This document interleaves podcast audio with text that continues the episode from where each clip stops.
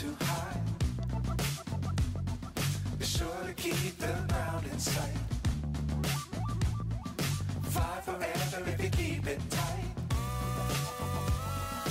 Love the world, but keep the sky on your mind.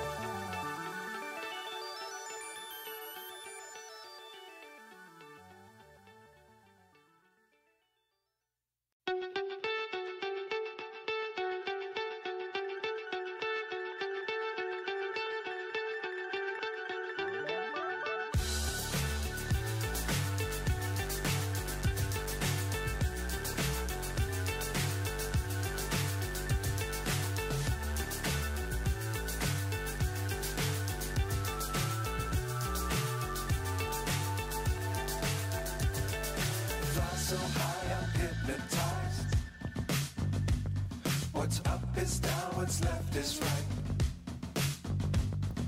Chasing stars and holding you. I can't see the end, but we'll see it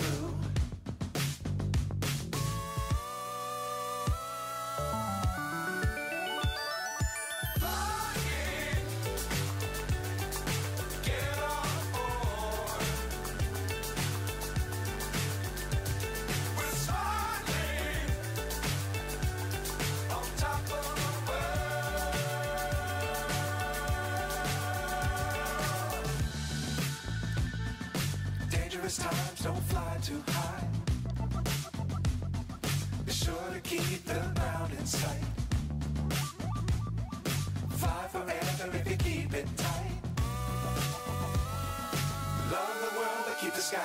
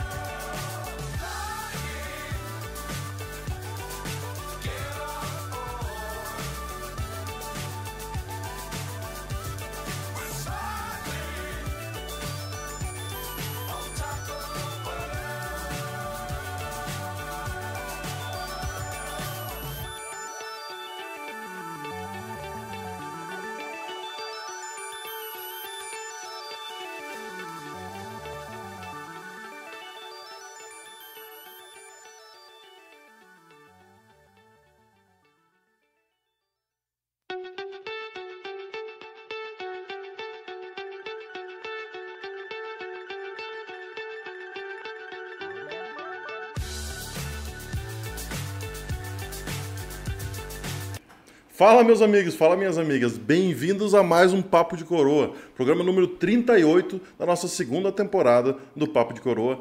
É um prazer receber vocês aqui. Eu sou o Zug Moraes e ao meu lado, sempre ele, meu co-host, Pico Pico.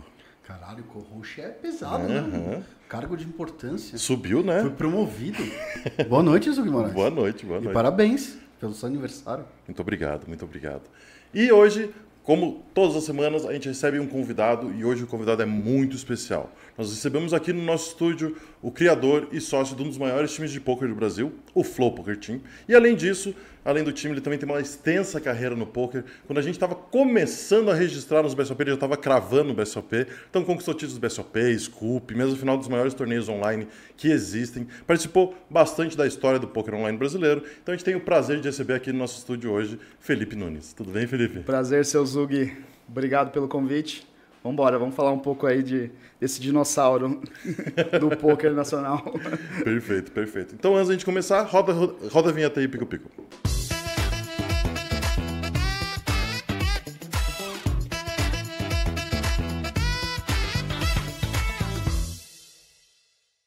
E antes da gente dar início ao nosso bate-papo, vamos falar um pouquinho dos nossos patrocinadores, o pessoal que faz isso aqui acontecer. Então, o nosso primeiro patrocinador, o Midas Poker Team.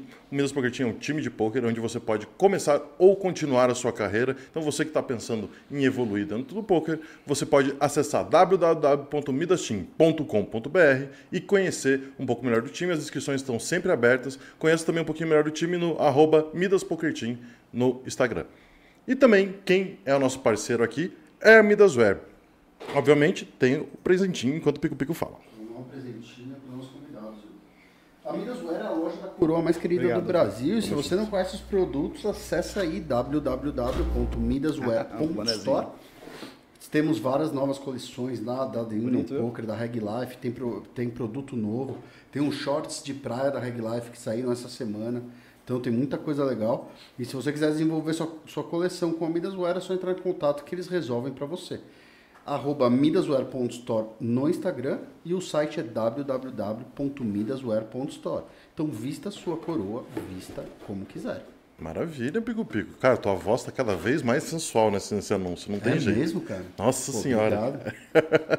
a gente pede também para você seguir o arroba Papo de Coroa Oficial no Instagram e no TikTok e dizer que nós estamos também nos principais agregadores de podcast. Que você quiser só ouvir a gente, não precisa ficar vendo nossa, nossa conversa, você pode escutar nosso podcast também no Spotify, Deezer Podcasts, no Google Podcast, aonde você preferir. Então, estamos lá para você ouvir a gente também. E para você que está ligado no programa e ainda não se inscreveu no canal do YouTube, é, vire, é, ative a sinetinha para ficar sabendo quando a gente está online. Dê o like no vídeo para ajudar o, YouTube a entregar para mais pessoas. E na Twitch, na Midas TV 01, é só dar o follow lá também. E claro, se você quiser participar do Papo de Coroa e fazer perguntas para o nosso convidado, só mandar aí no chat que no finalzinho do programa o Felipe vai responder as questões de vocês. É, então, pessoal, manda as perguntas, mas vamos com calma, que o Felipe já ficou, já ficou com medo aqui. Então Felipe, pode mandar. Cara, é um prazer te receber aqui. É, a gente começa conversando um pouquinho da sua história, conversando um pouquinho de quem era o Felipe antes até do poker. Tá. É, onde você nasceu, onde que você passou a tua infância, da onde que você veio, o que, que você queria ser quando crescesse, quando era criança. É, essa, é essa é uma pergunta clássica, né? É. Eu sou do interior de Santa Catarina, é, Rio Negrinho, uma cidade é, divisa com o Paraná, do norte do estado. E, bom, nasci, nasci, mo- morei lá até os sete anos de idade. E, e depois eu me mudei muito, assim, minha família... tra- Família tradicional brasileira. Meu pai quebrou, aí se mudou, enfim, aí ó, quando eu tinha nove anos ele morreu, aí não deixou nada para minha mãe, aí minha mãe se mudou também, enfim. Eu acho que eu eu tava contando esses dias, não lembro, mas eu morei em provavelmente umas quase 10 cidades Caralho.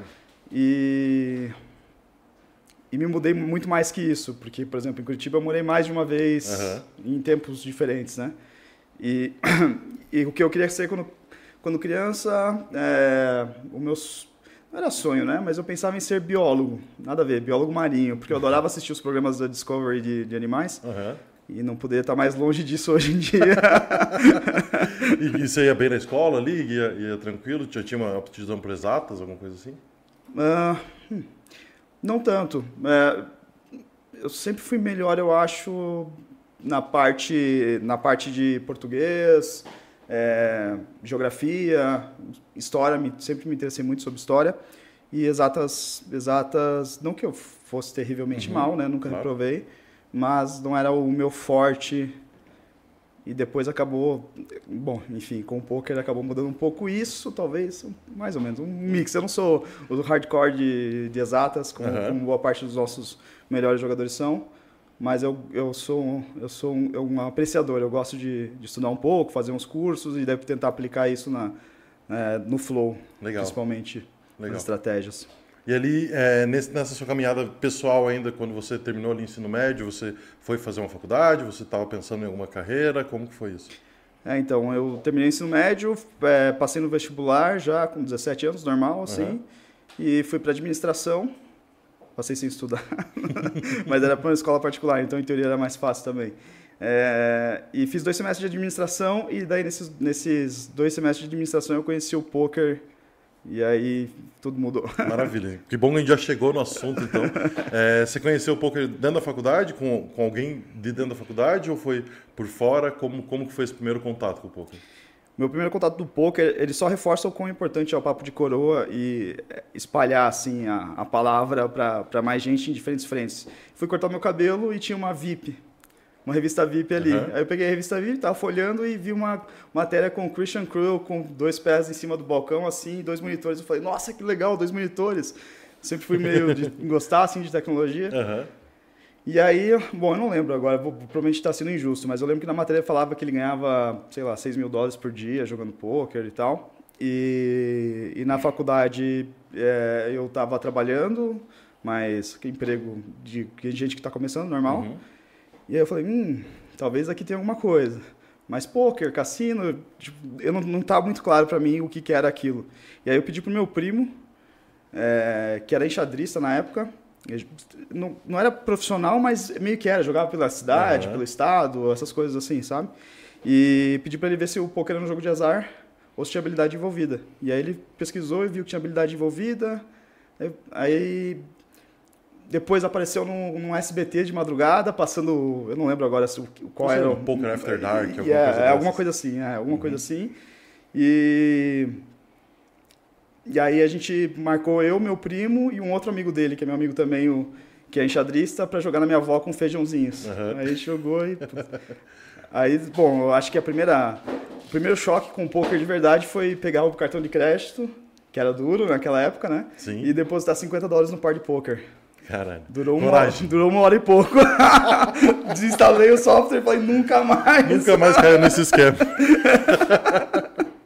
Mas aí a emoção foi forte demais, né? Por isso que hoje eu tento espalhar para o máximo de pessoas possível assim o poker, porque eu acho que é um hobby único. Essa Uhum. emoção, ela é muito única do poker de você estar all, all in, uma situação de alto risco, mas no fim não tem tanto risco assim envolvido, né? Na É, se você realidade. souber o que tá fazendo, não tem tanto risco assim. É, claro, não tô falando do- da- da- das, das histórias clássicas de perder a fazenda, essas coisas assim, né? Obviamente. Mas mesmo jogando um free roll, se o prêmio for legal, tiver alguma. Você sente na hora que você está blefando, olhando no olho, acho que o poker é um, um hobby meio único nesse sentido. Assim, Aham. poucos hobbies você pode sentar na mesa e ficar por várias horas com outras pessoas batendo papo e, e, e tendo essa emoção que o poker, só o poker traz. Massa. É, você citou uma coisa que você já estava trabalhando, você chegou a ter algumas outras profissões, então, antes do poker, chegou a tipo, trabalhar com... Muitas, eu, eu li né? numa, numa, numa entrevista sua, acho, num, é, num artigo da, do Mais EV, acho, você estava trabalhando na época, quando que você começou a jogar ali com é, atendente de loja, atendente de algum de material de construção, talvez, alguma coisa Isso, assim. perfeito, isso aí. Eu comecei, não, meu primeiro emprego foi, não era entregador, eu trabalhava numa distribuidora de água mineral em- quando eu morava em Corupá, que é interior de Santa Catarina também, Uhum. cidade muito pequena, 13 mil habitantes. E aí eu lembro que eu ganhava acho que 150 reais por mês, e eu ficava dando telefone, se tinha entrega perto, eu colocava no lombo e ia entregar, né? Aham. E daí depois eu, depois um por, um, por via de um amigo lá, me chamaram para trabalhar no material de construção. Nossa, para mim, pô, subiu o nível, Subiu né? mundo, agora, né? agora a responsabilidade é muito maior. Eu fiquei dois anos como estagiário. Aí eu só consegui é, sair de- da, da situação de estagiário, passar para um salário maior, porque minha mãe forçou, falou, não, pô, você trabalha muito e tal. E eu, como estagiário, eu sempre fui meio voluntarioso em tudo. E aí eu fiquei mais dois anos, depois eu saí da faculdade e voltei a trabalhar no material de construção. Não saí da faculdade, fui pro poker. Mas daí nesses dois anos que eu saí da faculdade e continuei a jogar poker e voltei a trabalhar no material de construção, eu saía do trabalho e ia direto para casa estudar, ler livro e jogar e, enfim. É, é, eu queria te perguntar uma coisa que nem, nem tinha colocado no roteiro, na verdade, mas essa perspectiva de ter trabalhado em outras coisas antes de começar a jogar poker. Tipo, você acha que isso te, dá, te deu, pelo menos nesse começo, uma vantagem de controle, principalmente, de controle não só financeiro, mas também controle é, emocional, de você saber que está fazendo aquilo uma- já pensando numa profissão e já tendo visto o que, que, tipo, como é que era trabalhar todos os dias ali das, das 8 Pode às ser. 6 e tal. Pode ser. É, bom, o, o ponto de virada, assim, foi que eu já tinha tido altos e baixos, então financeiro nunca foi, porque eu- teve períodos que eu ganhei, sei lá, 4 mil dólares e ganhava 500 reais por mês. Aham. E, mas voltava a quebrar e voltava a ter que depositar. Isso era co- relativamente comum. Então, então não foi tanto financeiro. Mas uma coisa que o, que meu trabalho, Assim, minha família é uma. Meu tio, meu pai, eles sempre foram vendedores. Então eu já tenho isso na, na veia. O que, que é um vendedor? É alguém que entende, tem empatia por outras pessoas. E o poker tem muito disso. Beleza, hoje a gente está indo muito mais para o lado matemático, mas ainda assim, se o cara, se o cara tem essa, esse lado forte da empatia, ele tende a começar rap- a se desenvolver rápido no começo, né? Porque ele saca o que é um blefe, se o cara está nervoso ou não, essas coisas assim que, aí, principalmente no poker ao vivo, ainda tem muito. Até no online dá para pegar quando Sim. você percebe as histórias das mãos. E, e então acho que beleza, eu tenho uma herança familiar nesse sentido, mas o trabalho também era isso, porque como balconista de loja, eu estava atendendo todo mundo. Do, senhor, do, do senhorzinho já rico da cidade, 80 anos, rabugento, Aham. ao jovem, sei lá, funcionário dele, filho dele novinho. Então, eu conseguia é, me comunicar bem com, com, com todas as esferas de pessoas. Isso faz com que você comece a pegar os trejeitos, entender? Sim. Então, acho que nesse sentido me ajudou bastante. E o material de construção é um lugar único, né? Que entra o pedreiro, entra o encanador, entra o engenheiro, entra todo mundo, né? E às vezes vai entrar uma senhorinha que tá Perfeito. com problema na cara dela. que não sabe nem descrever o que, que Aham. ela precisa, né? E, então, sem contar que é, um, que é um trabalho também duro no sentido de que não era balconista, sei lá, eu nem, bom, posso estar sendo injusto, mas uma, tô falando da Leroy Merlin, que não precisa, em teoria, carregar as coisas. Aham. Como era uma cidade pequena, chegava o caminhão de cimento lá atrás, eu ia ajudar a descarregar. Sim, sim. Enfim, chegava o caminhão de piso e ia lá ajudar a descarregar. O salário não era grande, mas eu sempre fui voluntarioso e fui crescendo aos poucos, dentro de um horizonte de cidade pequena. Eu sei que quando a gente vive em Curitiba, talvez São Paulo, isso tudo não faz muito sentido, né? Mas para mim, na época, fazia. Aham. E aí o ponto de virada foi assim, quando eu percebi que eu já tinha tido muitos resultados para minha realidade no poker online, mas eu não tinha tido a consistência de disciplina de gestão de bankroll. É, e aí eu falei, bom, vou pegar o seguro-desemprego, três meses e vou tentar. E aí, nesse, daí deu certo.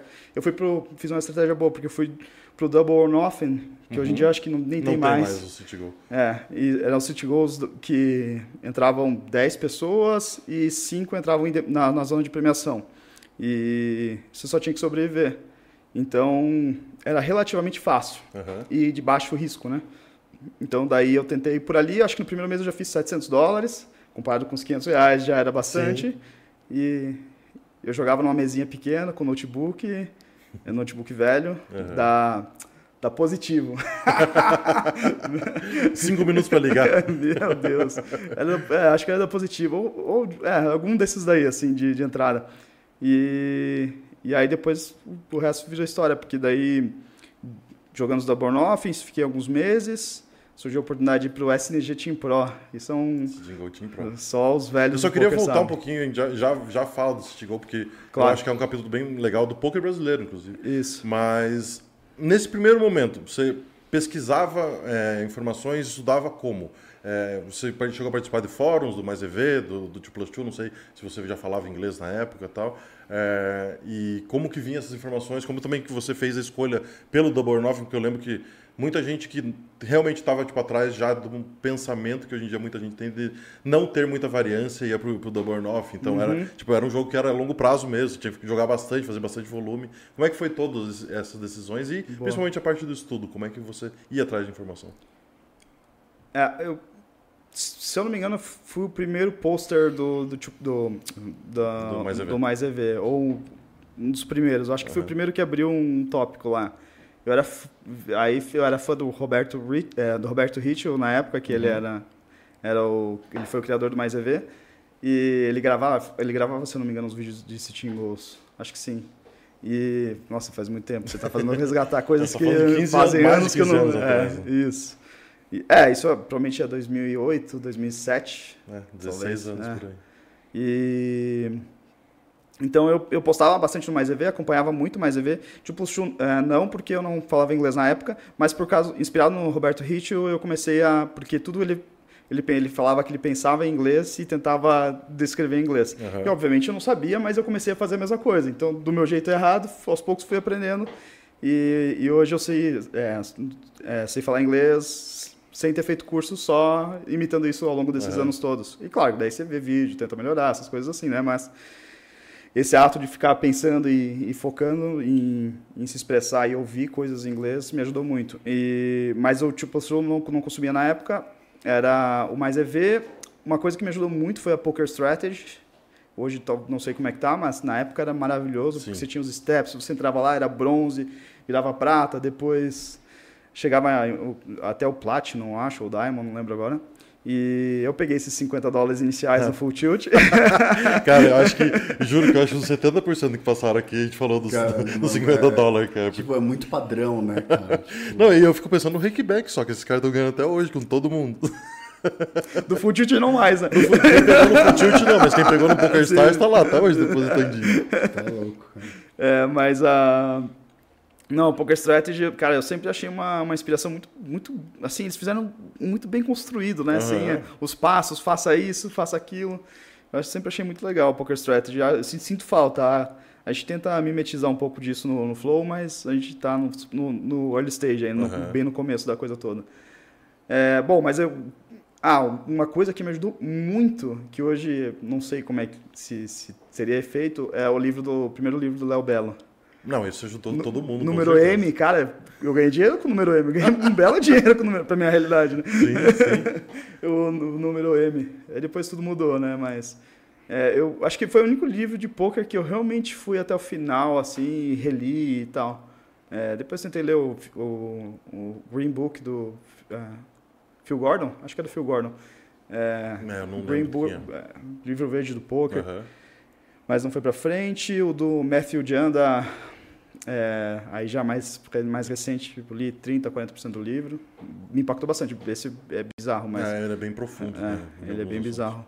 Mas, eu, cara, a maior parte era, é, era. Pensando agora, não tinha YouTube na época, né? Se tinha, era muito começo, né? Não, era muito nada, assim, era É. muito pouco conteúdo. Conversa, ah, conversando com amigos. A gente evoluía muito nisso, conversando com amigos. Aí tinha um cara que jogava cash, que trazia os insights do cash. E tinha outro. Eu jogava and Go. Uhum. MTTs não era uma coisa comum na época, MTTs online. Eu não lembro de conhecer. Eu lembro muito de cash e and Go. Não, É, eu lembro dos city goals mais longos que começaram a aparecer, mas MTT ainda não era realmente o foco de muita gente. É. Eu lembro muito do City Goals, MTT eu não lembro. Curioso isso, né? Uhum. Como foi. Como, como o poker ele foi evolui, evoluindo e foi se distribuindo, né? Saindo. Sim, sim. Hoje o City Go é muito menor do que era na época. Mas. Não, eu acho que até dentro do próprio MTT, né? A gente analisando, tipo, como, como time, como quem trabalha. Cara, os formatos hoje em dia são muito diferentes, então a gente tem que se especializar em muitas coisas diferentes. Em Bounty, agora em Mystery, que surgiu, então estamos começando a tem tentar isso. estudar um pouquinho. Tem isso. Então é cada coisa que vai surgindo, Hyper, muita coisa que não tinha antes que foi surgindo no MTT, né? Foi abrindo espaço. É, isso abre novas frentes de edge também, de habilidades, enfim. E, Sim. E qual é o impacto de, de um jogador jogar torneios é, não KOs e KOs ao mesmo tempo? Uhum. São duas coisas diferentes. Sim, as decisões, né? Tipo, qual é o impacto? Será que ele não deveria focar em uma só e masterizar ela depois? Enfim, aí vai, vai indo. Aí você entra com Mystery Bound. Putz, aí, aí coloca nessa esfera aí Hyper, Turbo, Deep Stack. Então, realmente, é cada, cada frente nova de torneios ele abre o- as possibilidades em, em habilidades que, Aham. que alguém tem que se desenvolver para ser um bom jogador. E, cara, deixa eu te perguntar, é, é, você, nessa, nesse momento ali depois, quando você está chegando no, no, no SNG Pro, é, você já tá, tipo, já vi- vê isso como uma profissão? Já vê isso como é, o, o teu principal, principal fonte financeira? É, e aí você, tipo, teve um momento que você descobriu que já tinha mais gente vivendo disso ali dentro do fórum e também voltando no fórum, tipo, você encontrava informações sobre é, essa estratégia de escolha de City Goal que a gente falou, do teu ir pro Double or Nothing, lá que foi essa discussão, ou você por conta meio que descobriu? Eu realmente não lembro qual foi o fator decisório para ir para o Double or Nothing, mas eu já acompanhava assim o Mais EV. É,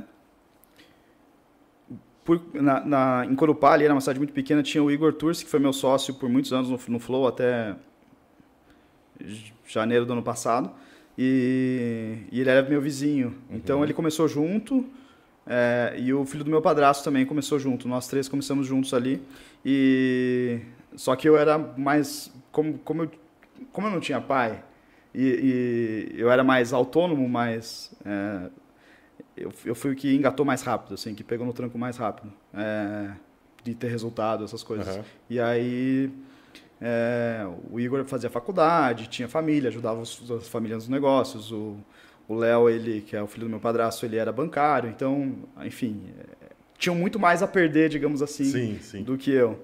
É, então a gente formou essa meio que essa tribo ali, de essas três pessoas, e a gente ficava, a gente ia pros lives juntos em Jaraguá do Sul, eram City Goals que a gente jogava no domingo num clube lá, Beira Rio, e tinham, davam 20 pessoas, e olha lá. assim. É. Eu lembro uma, das- uma dessas, dessas primeiras lembranças, assim, quando eu não sabia nada de pôquer ainda, e fui jogar no Beira Rio, e o Bozano tava jogando. E o Bozano, extremamente agressivo, eu falava, nossa, esse cara é maluco. Sobe toda a mão, apertando todo mundo. Na minha cabeça não fazia sentido, fiquei Sim. super impactado, assim, foi um dos primeiros impactos, assim, que eu tive com alguém no poker que me impactou, assim, ao vivo, assim, foi, eu lembro que foi o Bozano, a postura dele, assim, o jeito fechado, aquele jeitão do Bozano, ele, ele me impactou muito naquela época. É, e como eu era do interior, então os nossos. E, claro, eu acho que do Brasil inteiro, né? Os, os meus ídolos na época eram o quê? Léo Brasa. Eram esses. Revista é, Flop ali, é, que aparecia Essas revista. estrelas, essas Uhum. estrelas aí. Então, questão de estudo foi isso, assim, a. A parte de. Eu já entendi logo quando eu, quando eu falei assim, ah, vou parar de, parar de trabalhar e vou agora all in no poker, ali eu já tinha essa percepção. A minha percepção era que, independente do valor, se, eu, se a minha renda viesse exclusivamente do poker, eu era um profissional. Essa era a minha, minha visão. É uma visão, uma visão boa, na verdade, uma visão né, Essa era- clássica do, do Isso, termo isso. profissional. Isso, essa e, era a minha visão. E nesse, nesse momento rolou a clássica conversa com a sua mãe? Ah, claro. Rolou? E como é que foi na sua casa isso? Eu acho que ela chorou. Tenho quase certeza que ela chorou. É... Enfim, eu morava com meu padrasto, então você imagina, normalmente não é uma relação muito simples, né, Sim. e fácil, né, porque, enfim, eu, eu já cheguei lá mais, mais perto da adolescência, então é sempre muito mais difícil. É... Mas a, a minha mãe chorou, e com razão, né, com certa razão, com, com razão, mas eu não tinha o que fazer, né, eu sempre fui mais, mais autônomo nesse sentido, então apesar de todo mundo falar que não, que eu estava viciado, etc. Talvez até tivesse, sei lá, mas enfim, mas eu tinha alguma estratégia por trás, assim. Sim. Eu lembro que pô, meus amigos iam para o Oktoberfest e vamos, não, vou ficar, vou ficar grindando, né? E aí todo mundo ficava falando que eu estava viciado no poker e tal. E depois, quando a gente olha em retrospecto, fez sentido. Sim, sim. É, mas Esse é, sacrifício. é, eu gosto de perguntar isso porque, tipo, é uma coisa que a gente tem bastante jogadores iniciantes que assistem a gente também. E é difícil, né? Tipo, É difícil. é difícil. Hoje em dia, com você tendo milhões de exemplos como você, como, pô, Yuri, Sim, sim, Tipo, sim. o Brasil cheio de, de exemplos. E ainda é difícil, ainda tem bastante preconceito e tal. Então, na época, a gente passou por alguns perrengues um pouco maiores, talvez. Tipo, não tinha como explicar, a gente não conseguia explicar direito. Pra você foi parecido? Cara, pra mim foi mais ou menos. Pra mim, teve momentos de aceitação e momentos de, tá bom, vai, vai. Tipo, quer fazer, faça e tal. E eu, eu dei um prazo também. Falei, ó, vou estagiar um ano aqui no time de Ah, poker tá. e depois eu vejo o que acontece. E aí Tá. acabou que eu tô lá há 11 anos. Só, só 11 anos. É, não, a- a- uma coisa que eu sempre falo para meus players, para os jogadores do Flow, assim, é a família tem razão. Tipo assim, é totalmente a tua mãe chega no teu quarto, cama bagunçada, tudo pra lá, se não tem horário, super indisciplinado, joga só de cueca. Como é que isso é uma como é que isso é ser profissional? Sim, Quando você imagina um profissional em qualquer área, não é assim, né? Perfeito. Então eu, eu tento estimular eles a terem uma vida mais ordeira, digamos assim, e mais profissional dentro, mesmo que no ambiente da casa da- dos pais, eventualmente, Tipo, não, não custa nada você ter seu, seu, sua organização, né? Seu, porque é o princípio básico, né? Se você acaba fazendo isso para si próprio no mundo físico, é natural que o teu mundo virtual, né, acabe não só isso, melhorando também. Que tua mente também esteja mais organizada. Isso, isso. Então, então eu falo assim, não, não adianta ficar falando que a culpa é da tua mãe, que a tua mãe não entende, ou Uhum. qualquer coisa assim, ou que teu pai não é razoável. Cara, você tem que provar. Você tá, é uma coisa super ousada que você está propondo para eles. Então, prove que, que você sabe fazer o que você está fazendo. E, e é bom, é bom que tenha esse desafio e não o apoio necessariamente, porque eu acredito que o desafio ele, ele te faz levar com, com mais atenção a coisa. E o poker não é uma coisa simples, assim, não é uma, não é uma co- Eu, o que eu quero dizer é o seguinte, tem, tem bastante coisa envolvida às vezes você pode passar, dependendo do- da estratégia que você vai adotar, você pode passar mais de anos sem ganhar dinheiro, andando de lado, E é duro, a vida pode ser bastante dura nesse Sim. sentido. Que, tudo bem, eu sei que pegar ônibus duas horas todo dia para ir para o trabalho também é duro. E provavelmente muito mais duro. Só que é, tem bastante jogador de pôquer que, que passa muito perrengue. Eu passei muito perrengue, mesmo sendo um pouco mais fora da curva em relação ao grind, ser mais. Sempre fui muito volumeiro e tal. Então conheci o, o longo prazo mais cedo, né? Mas. Mas é isso, eu acho que não tem muito. mu- Muito para onde correr, você tem que provar para os outros que eles estão errados. É, acho que só assim que você vai, vai ter a tranquilidade de fazer. Mas para provar que eles estão errados, você tem que fazer o certo. E esse, esse é o desafio. É, perfeito, perfeito. Vamos chegar então no, no Go Pro.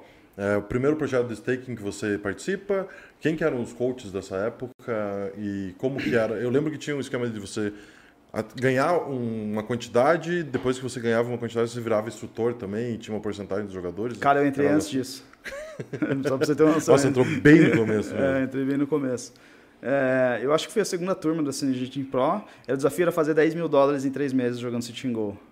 E aí, se eu não me engano, a gente come- eu comecei no City Goals de 11. E aí fiquei patinando, cara. ah, duas semanas eu fiquei pati- patinando. Não estava entendendo, alguma coisa estava errado. Quem dava aula era o Caio Brits, é, o Helzito, o Will, o Will Arruda.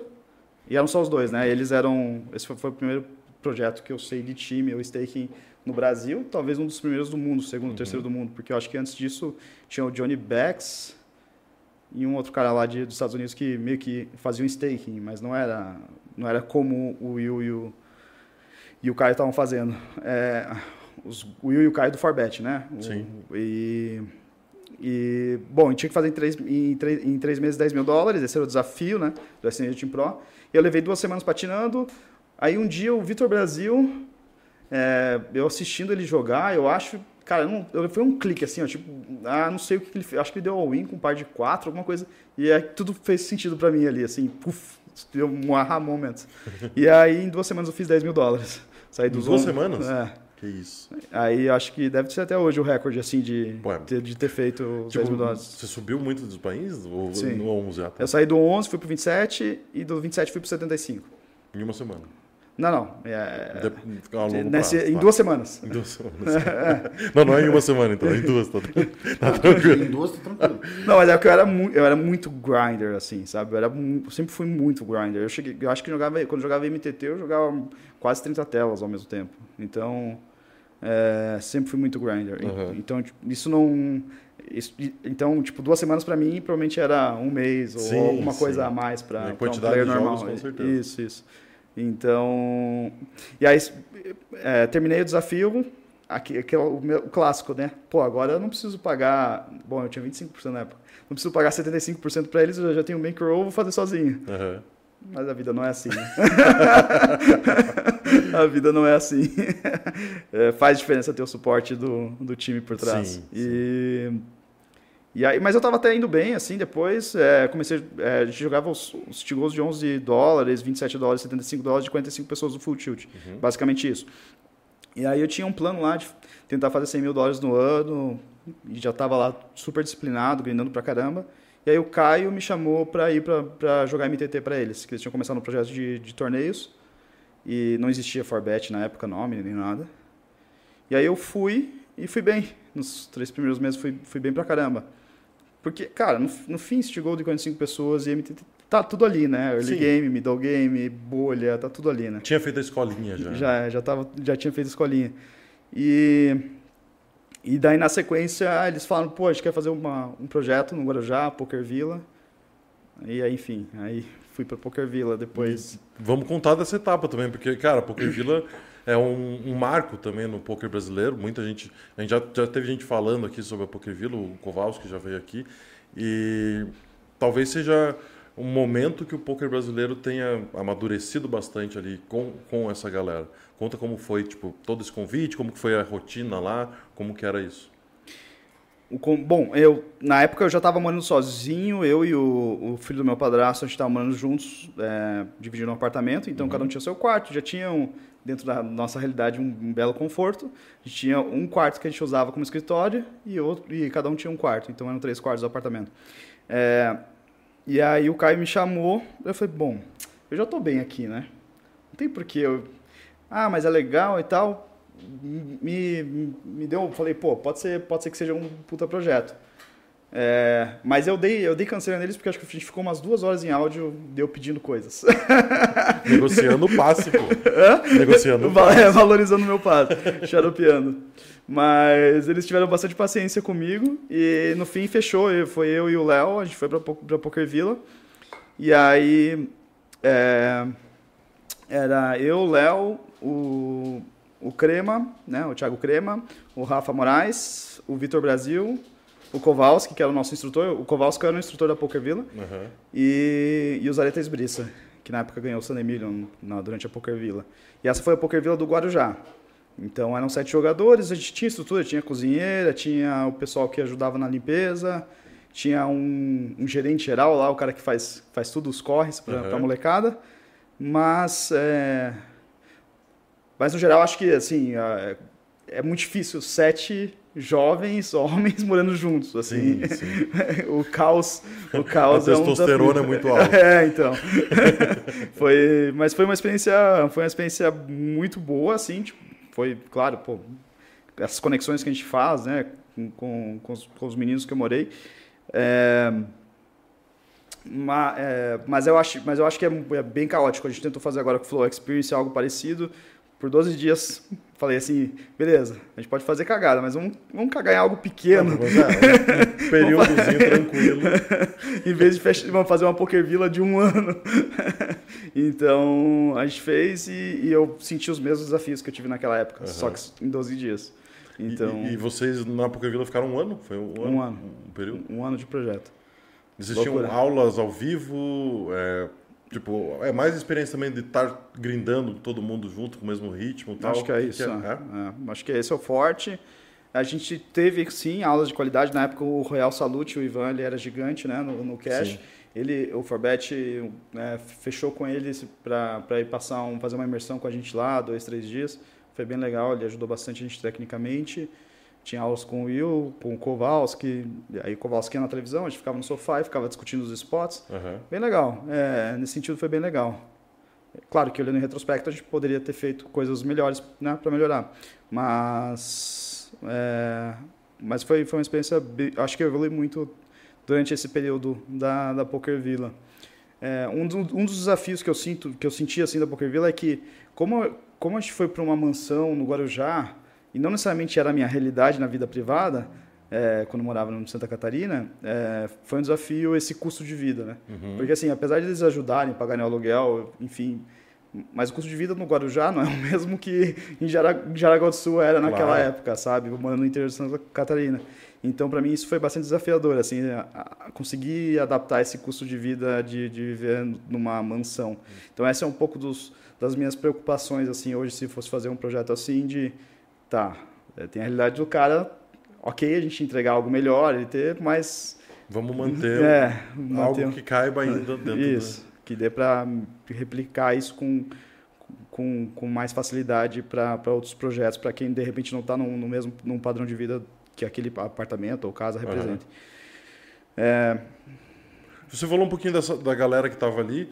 Tipo, pô, quase todos os nomes foram pro Forbet depois, ou ajudaram a formar o Forbet. É, como que foi, tipo, nessa saída da Poker Villa, você...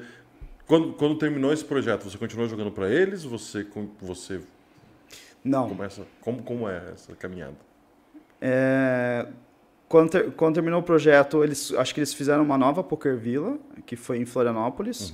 Não lembro quem foi. É, eu acho que o Bala estava lá, o Felipe Balaban. E eu não tenho certeza se o Crema e o Rafa foram para lá. Agora, pô, eu não- eu realmente não, não acompanhei assim Sim. para saber. Eu saí do Forbet e fui jogar por conta de novo. E, mas assim, na, na- eu saí na semana seguinte que eu saí da Poker Villa, eu gravei o BSP São Paulo. Meu Deus. Então, Em Floripa ainda. e- Ah, não, em São Paulo, em São Paulo. Foi verdade, São em Paulo. é, foi no- era no, no Holiday Inn na época. Até então tinha sido a maior etapa, acho, puta, não lembro agora, 768 pessoas, alguma Aham. coisa assim, ou, ou 800, enfim, por aí. E eu acredito que era edição de inverno ali, a, a edição do meio do ano ali Aham. do, do Intermillions. Mas na época não tinha, não existia Sim. Millions, não existia Intermillions, nada. E por curiosidade, o heads up foi com, contra o Yuri. Contra o Yuri, aham. É, a mesa final, uma, uma mesa final estava relativamente bem estrelado, hoje olhando em retrospecto, estava o, o Caio Rei, é, o Mojave, Yuri. Eu devo estar esquecendo de alguém. Eu acho que tinha mais um nome que me chamou a atenção quando eu tava vendo a lista, mas eu não lembro quem é agora. É. Eu sei que começou a mesa. Só recreativo, né? Não, só o pessoal. Bem, bem tranquilo. O Caio Rei estava bem no começo ainda. Mas, mas ele ficou, né? Depois da- dessa época. Ele continuou no. É um monstro. Ele tá lá até nos finais até hoje, então. Pois é, é um monstro. Não é um monstro. muda. Ele é monstro. é. E Yuri também, né? e o Mojave também. É, e eu lembro que, assim, eu tive que me reinventar. Eu não sabia jogar live, é, super fish de live. Aham. É, e aí alguém me deu uns toques. No, pô, esse alguém tá no poker até hoje, não lembro. Não, vou estar comentando injustiça, não lembro o nome da pessoa. Mas me deu uns toques, pô, você não precisa ficar dando all-in de 20 blinds assim e tal. E, e aí eu comecei, hum. Aí eu vi uma matéria do, do Daniel Negriano falando sobre o small ball. Aí Potes peguei. pequenos, mãos pequenas. Isso. Aí eu comecei a pegar um live tells com. Pô, daqui a pouco eu vou lembrar o nome dele. Com outro pro aí, que era muito de São Paulo de, de live. E aí ele me passou umas dicas de live tell. E aí eu peguei tudo isso e, e nesses dias de, de BSOP eu consegui ir avançando no torneio, com os altos e baixos, mas Aham. super estável, assim. É, e, e aí quando chegou na mesa final eu estava muito bem, com uma confiança alta. Aí a primeira mão que eu, que eu jogo, assim, Yuri me hum, falei, acho que eu vou ter que mudar minha marcha. vou deixar ele brilhar. e, assim, na minha cabeça foi isso. Eu falei assim, não jogo contra o Yuri, deixa ele, deixa ele jogar, desvio. Desde que ele se vire, os outros É. se viram com ele. E aí ele vai, vai eliminando. Se tiver spot que eu tiver que jogar, eu jogo, mas eu não vou jogar contra o Yuri, porque eu sabia que ele era bom. Naquela época ele já, já era bom, ele não participou da Poker Villa, mas ele foi algumas vezes lá, jogou com a gente. E ele era mais jovem que eu, ele é mais jovem que eu. E então na, na minha cabeça eu falei, bom, vou deixar o Yuri brilhar. E aí foi indo, a FT foi, foi relativamente fácil nesse sentido, que ele brilhou. aí chegou no, no heads up, e aí no heads up, daí sim, eu falei, bom, agora tá na hora de jogar. aí eu peguei água, água gelada, ficava sentadinho, focado, respirando e jogando mão a mão, mão a mão. Claro que ronei bem contra ele, evidentemente. E acabei cravando, cravando o primeiro, primeiro BSOP. Irado. Eu queria só voltar um pouquinho para perguntar para você como que foi essa decisão quando você saiu da primeira Poker Villa ali de ir jogar por conta. Teve, qual que era o teu principal motivação nesse momento de tipo tomar o teu caminho sozinho? Então, eu, o a, a Poker Villa foi duas felicidades, começar e terminar. Mas- no, mas no final da Poker Villa já não estava funcionando muito a minha relação com com o Forbet, mais por minha causa, por- Uhum. pela maneira como eu estava enxergando. É, eu, tava, não, eu não estava conseguindo lidar com a situação de não estar bem financeiramente, tendo, eu ganhei bem, fui relativamente bem na Poker Villa. Aham. Acho que ganhei mais de 100k na Poker Villa, não lembro agora. Mas também os deals eram diferentes, né? Eu tinha 25% na época, e aí o padrão de vida, quando a gente fazia festas lá, festa de Réveillon, festa de Réveillon acho que durou três dias na Poker Villa e custou, se eu não me engano, 2 mil dólares para cada jogador. Então imagina, né? Sim. É, enfim, é, e é- só... Cara, achei uma cagada. Não, Não, naturalmente- para pra pensar. Cara, você para pra pensar, tipo, é uma cagada de- sem tamanho, tá ligado? Tipo, você, você falou, você ganhou 100k, você tinha 25%, você gastou tipo 10%. Né, Você na, na festa. E aí eu tava me sentindo muito mal com isso, a gente acabou é, encerrando ali. É, e. Enfim, foi isso. Aí eu, ali eu acabei saindo e fui, fui, fui por conta. No BSOP, é, um, um- Acho que era o Júlio Lins. Júlio Lins, não. Julinho PK, acho que era o nick dele. Enfim, era, ele comprava fichas e vendia fichas na- lá atrás já, e ele já tinha bancado eu e os, e os meninos da Poker Villa em alguns lives, assim, que Aham. o Forbet não quis pegar. E aí ele pegou, minha, pegou meu BSOP, joguei por 25% também, o BSOP era outro mundo, né? Sim. O- Era mais normal a gente aceitar uns deals um pouco. é, esse era o deal na época. E. Enfim, aí foi isso. Aí, eu, aí depois do BSOP, eu segui sozinho também. Uhum. É, depois disso, nunca mais voltei a jogar para time. É, aí, algum, alguns anos depois, isso foi em 2001, 2010 para 2011. É, 2011. E o Flow eu fundei em 2014. Então eu fiquei esse período sozinho, tentando várias coisas, jogando Aham. MTT, às vezes ia para os heads ups, Go, enfim, fiz. Tentava mudar É, alguma coisa ali e isso. tal. Mas o MTT sempre, provavelmente você continuou jogando esse tempo até o, até o começo do Flow ali. Tanto Isso. que você crava o Scoop em 2013, se não me engano, né? Fico na dúvida agora. Eu acho que é 2013, Pode ser, se não é. me engano. E aí, cara, eu até anotei, cara, que é uma época que, tipo, um resultado de scoop, uma cravada era muito destaque, muito. é, aparecia muito. Um- um- hoje em dia, né? Durante a série a gente vê todos os dias a galera cravando, mas Aham. era um pouco mais exclusivo, também Claro. era uma série um pouco mais limitada.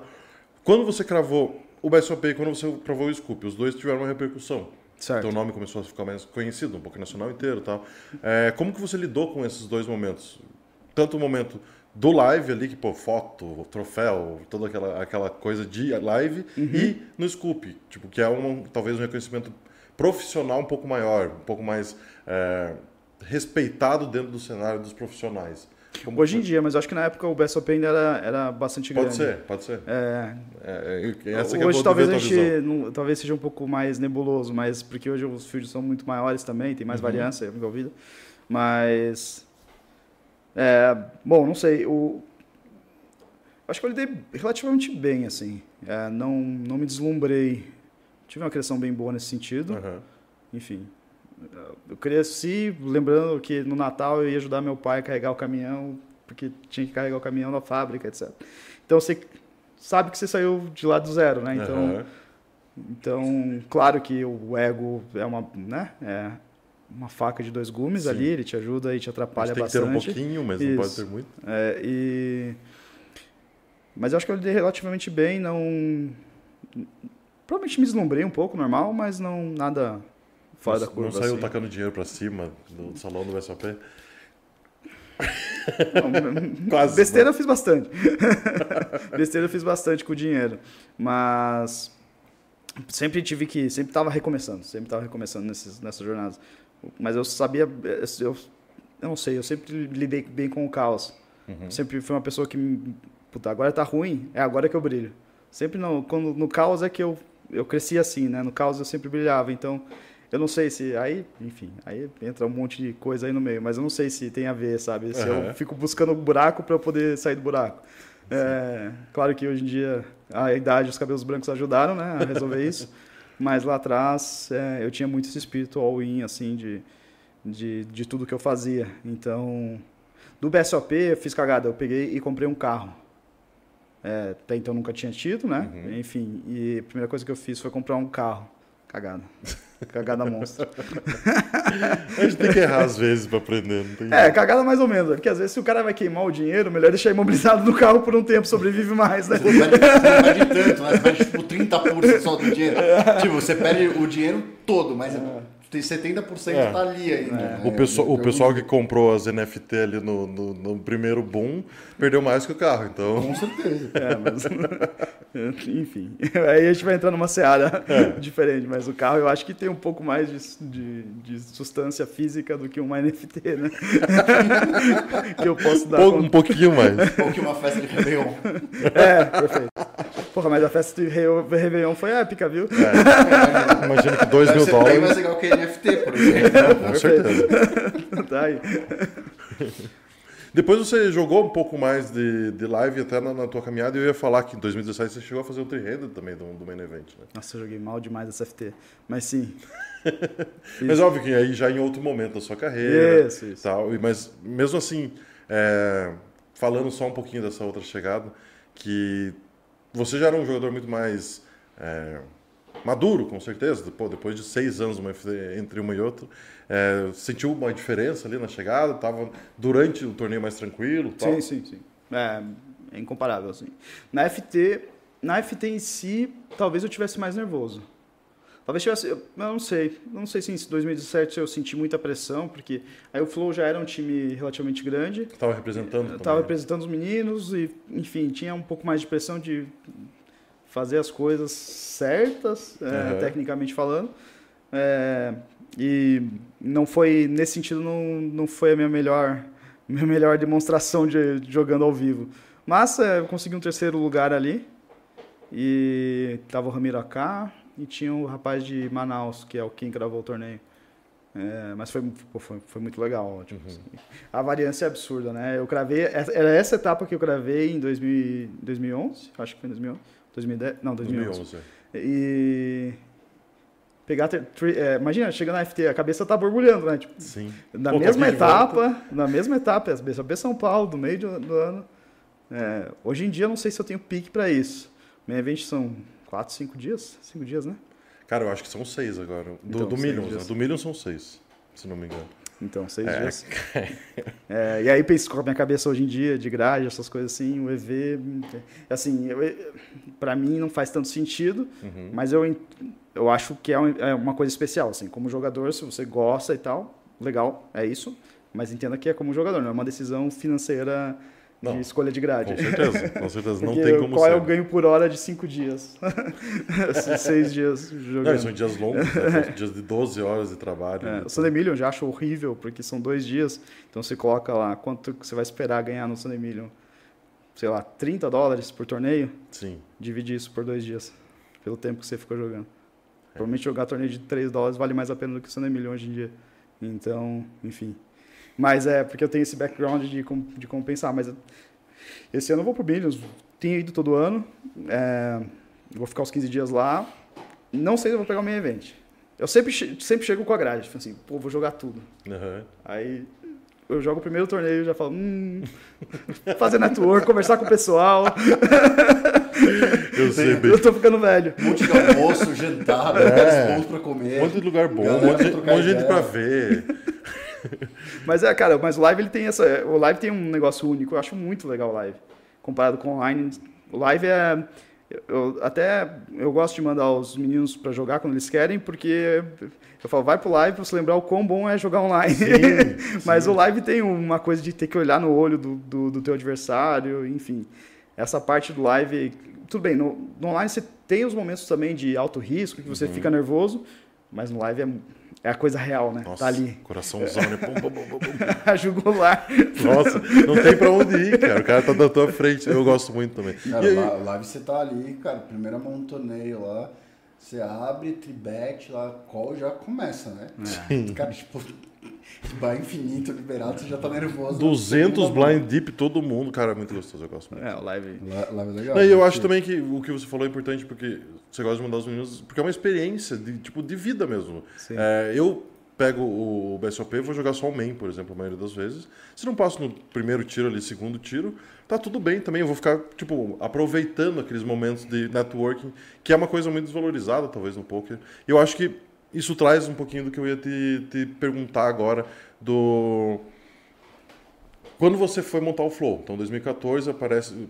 Quero que você conte a história de como surgiu essa, Tá. essa ideia também. Mas você acha que teve alguma influência também do fato de, não só das suas experiências como a Poker Villa ou o Poker Go Pro, é, City Go Pro, é, mas também do fórum, de tipo ter entrado numa comunidade muito cedo e ter formado alguma coisa. Então eu queria saber se isso influenciou também nessa montagem e daí que você conte pra gente esse- esses primeiros passos do Flow. Não, o Flow é uma derivação do Forbet, certeza. Assim, certeza que tem tudo que é, eu apliquei no Flow no começo é, eram coisas positivas que eu tive no Forbet e tentando corrigir as coisas que eu achava que eram, na minha visão da época, eram ruins. Então, com certeza é muito Poker Villa e, e Forbet ali, aquela experiência inicial. Cara, e se você pensar o poker brasileiro hoje de times, quem saiu ali também, na época tinha o, o time do João Bauer também, que esqueci era o nome, daqui a pouco vem. É, daqui a pouco aparece. Mas era um time que foi, durou vários anos, né? É, teve-. No próprio Samba, o Kowalski Aham. foi do Forbet, né, por muito tempo, enfim. Então o Forbet é esse celeiro aí que, que criou essa, essa, esse ambiente de times de poker. É, então, o- como é que surge o Flow? Eu tô, na época eu estava jogando He- Heads Up, Sit and Go, caro, estava indo relativamente bem, mas eu estava sentindo que, ah, eu já tinha tentado, eu e o Igor Turci, a gente já tinha, alguns anos, an- na época da, do, que eu tinha saído do SNG Team Pro, a gente pegou alguns meninos lá da nossa cidade de Corupá, e mais novos, e ensinou, e fez um timinho ali. E a gente ganhou dinheiro, assim, foi, mas foi curto prazo, três meses, alguma coisa assim. Deu certo, mas super disciplinado, não dava aula direito, essas coisas. Ah, não, prefiro focar na minha carreira jogar. E aí depois eu acho que nesse período todo ali que eu saí do Forbet e fui jogar por conta e estava jogando os heads ups, eu estava numa pegada muito de ouvir de eu tinha lido o livro do Pai, Pai Pobre Pai Rico do Robert Kiyosaki. Eu estava nessa vibe, assistiu, estava no começo do Flávio Augusto, de, empreendi, de empreendedorismo e tal. Eu falei, hum, eu acho que dá. Eu acho que hoje em dia eu consigo, eu já tenho um pouco mais de maturidade para ensinar. E aí o Igor, se eu não me engano, ele estava morando, ele estava viajando o mundo, é, morando na, acho que ele morou seis meses no México, viajando no México, e a gente ficava no Skype, né, jogando juntos, trocando ideia. E aí ele falou, é, eu falei para ele, pô, tô, o que, que, você acha de a gente fazer isso? Ele falou, não, vamos embora, vamos embora. Topou na hora. E aí a gente começou. Pegou um jogador, ele trabalha até hoje no Flow, o Souza Eduardo, que foi um dos meninos que lá atrás tinha, a gente tinha tentado ensinar a jogar City Goal. Uhum. É, e a nossa estratégia na época era jogar City Goal de 250 a 180 pessoas turbo, turbo do PokerStars. Maravilhoso. É. Dei aula umas, depois da primeira semana eu já falei para ele, pô, eu acho que dá pra pegar cinco. Aí a gente pegou cinco. Daí eu comecei a fazer as contas, falei, pô, eu acho que vale a pena eu jogar menos e pegar 15. Uhum. E aí foi rapidinho, a gente saiu dos City Goals e foi pros MTTs. E menos de um ano de time, eu acho que a gente já tinha 120 jogadores. Naquela época era muita Não, é loucura. Era, a gente sempre tinha, como eu tinha essa vibe empreendedora e o Igor também sempre teve, a gente começou o negócio pensando, tudo que a gente fizer tem que ter escala. Então, é, beleza, a gente não vai tomar decisões que não tem um, que a gente não possa escalar. Então a gente sempre pensou na escala. Claro que é, pela minha veia de pessoas, eu também sempre tive uma vibe de de o jogador é o cliente. Uhum. Cara, eu achava, eu achava horrível o termo cavalo. Nunca gostei, sempre lidei mal com o termo cavalo. Sim, é horrível. Quando eu era jogador. Sabe? Puta, não gostava. Eu achava, pô, nada a ver. Não, e vem dos gringos, os gringos chamam de stable. E, eu falo, cara, é, sim, que sim. coisa terrível. É, isso. E, e, e, no fim, não é pejorativo, né? Não, não é, o não objetivo é. não é ser, mas... Mas para mim, na época jovem, me incomodava. Uhum. Então eu, no Flow, não, a gente não vai ter cavalo, a gente vai ter clientes, eles são nossos clientes, os jogadores são nossos clientes.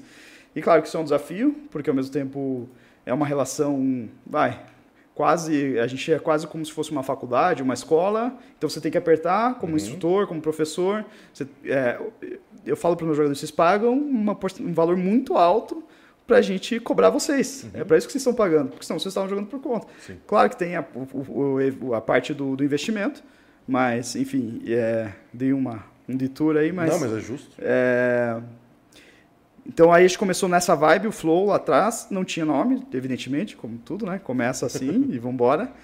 É, e a gente começou em agosto de 2014.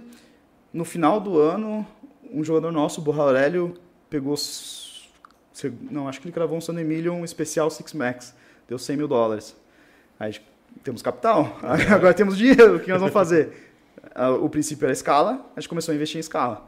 A gente, o não a gente já tem, chamou o Ivan, o Ivan Royal Salute para ser o, o head de técnico na época. Olha que peito nosso, a gente mandou mensagem ele aceitou na hora, topou na hora. E aí a gente começou a investir em sistema, fazer um, porque assim, escalar a companhia dá, mas a gente não enxergava como sendo ideal. Uhum. Então a gente desenvolveu o Desk já no começo do Flow.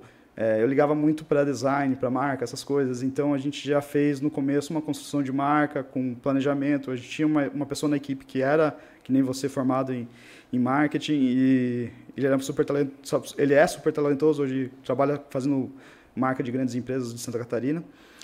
E ele ficou trabalhando no Flow acho que quatro anos, talvez até mais. É não, não, ele saiu em 2017, então três, três anos. anos uhum. Três anos. E, então, mas ele construiu tudo, cara. Ele, comigo, a gente eu era sempre chato com isso.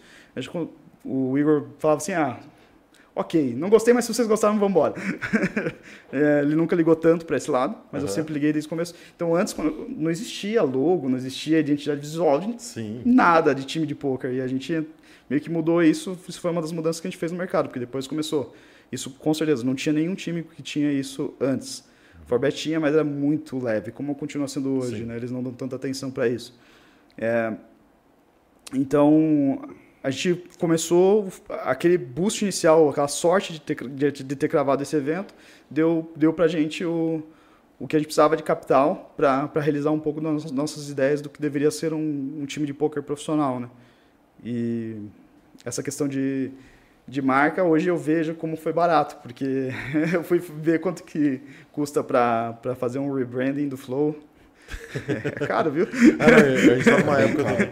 É, Bem caro. A gente tá numa época também que, tipo, as redes sociais estão mais caras, porque tem mais gente especializada nisso, então tem que trabalhar a marca de uma maneira um pouco mais profunda hoje em dia. Então, quando você vai fazer uma mudança desse nível hoje em dia, ainda mais com uma marca já estabelecida, cara, é, é Caro, um viu? belo investimento. É um belo E o investimento. nosso durou, né? Se parar pra pensar, a gente foi, criou em, 2000 e, em 2015, 2016, vai. Uhum.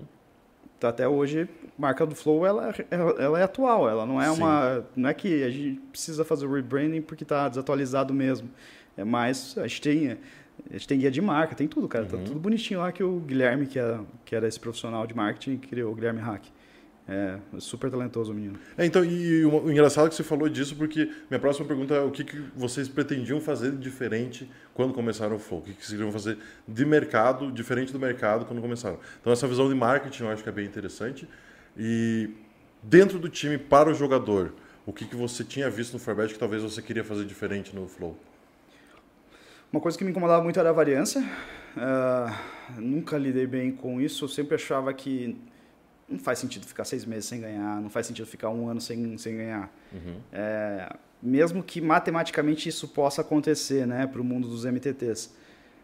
Por- até por isso a gente começou no City Goals, de 180 pessoas, porque eu, eu queria aquela constância. Então isso sempre teve no Flow, essa busca de uma estratégia que, que tivesse ganhos mais constantes para os jogadores para que eles possam sacar todos os meses.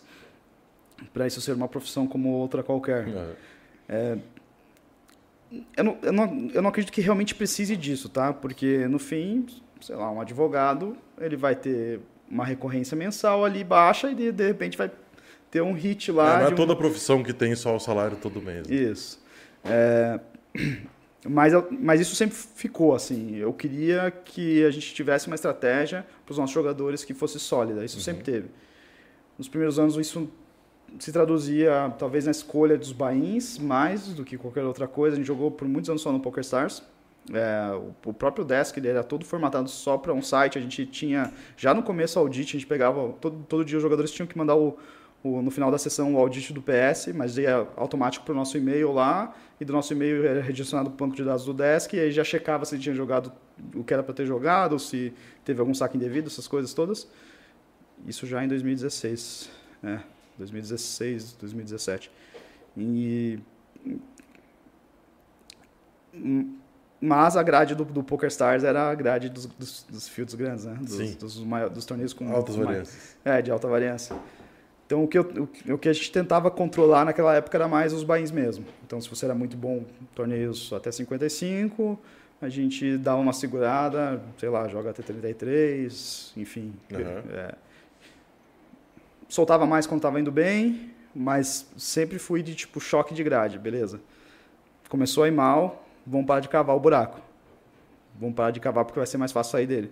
Então eu sempre fui muito duro nesse sentido.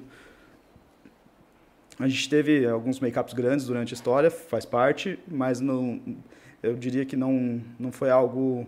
A gente deu uma errada. Quando a gente, quando a gente cresceu muito o time, a gente chegou a 230 jogadores. Ali a gente errou a mão, porque a gente perdeu bastante o controle do que estava acontecendo. E aí a gente teve que reduzir.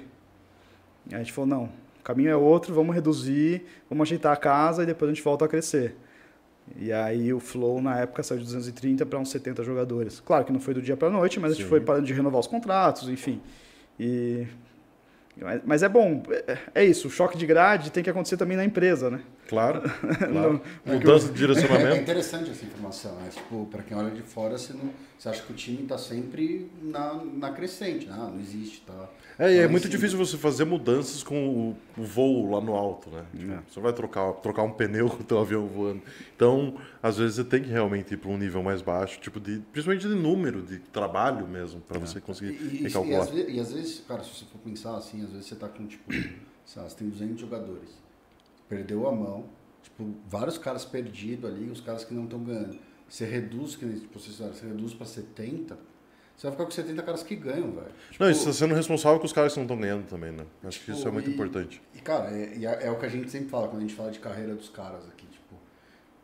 Cara, se, se o buraco, se o cara começa a cavar, e aí, tipo, se o cara cava jogando caro, o cara buscar jogando barato depois, velho. Tipo, é, você, você acaba com muitas carreiras muito fácil É. se você te perder o olho, assim.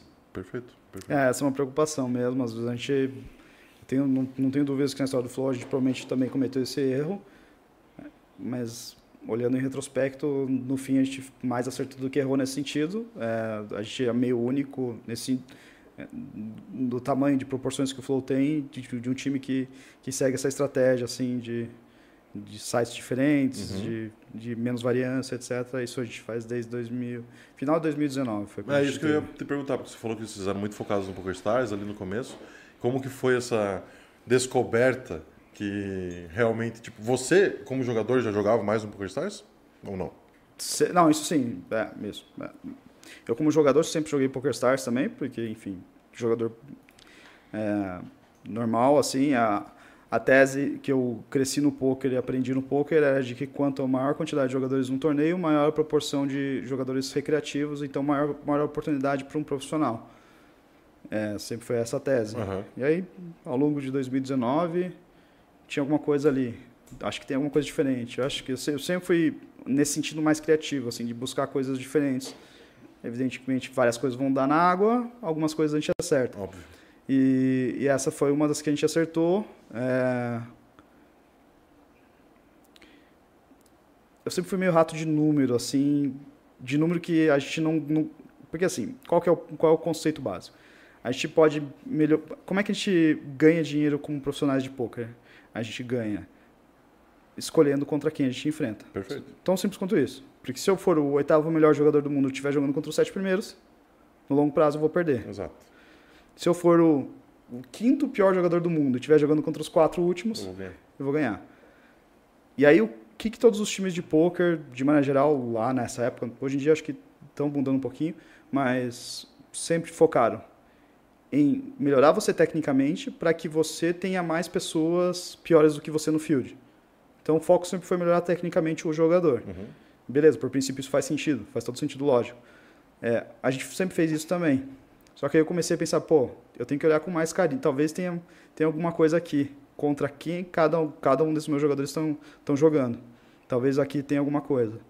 E, e aí eu pegava o ranking da Pocket Fives, olha, olha o trabalho. Pegava o ranking da Pocket Fives, abrindo perfil por perfil, Ctrl C, Ctrl V nos nicknames, jogando uma planilha, montando os grupos no Shark e vendo como os melhores do mundo iam no Sunday Million, como os melhores do mundo iam no Bounty 109, que todo mundo falava que era o melhor torneio do, da, da grade.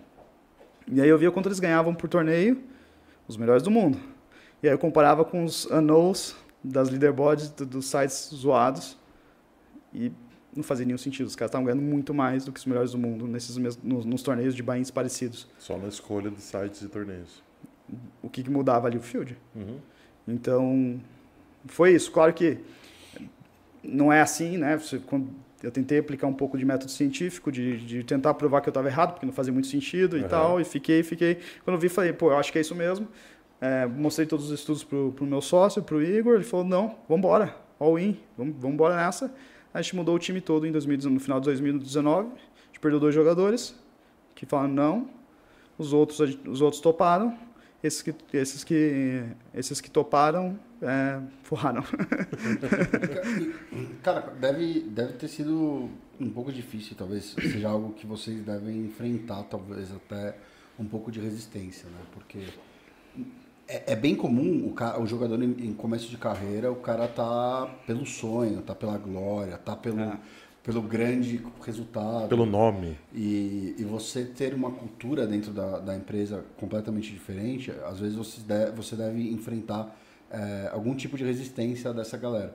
Co- Como que essa mensagem é passada? Como que vocês lidam com isso? Então, a minha mentalidade all-in, ela sempre foi all-in. Então, a gente dec- decidiu que era isso, vamos embora, é isso.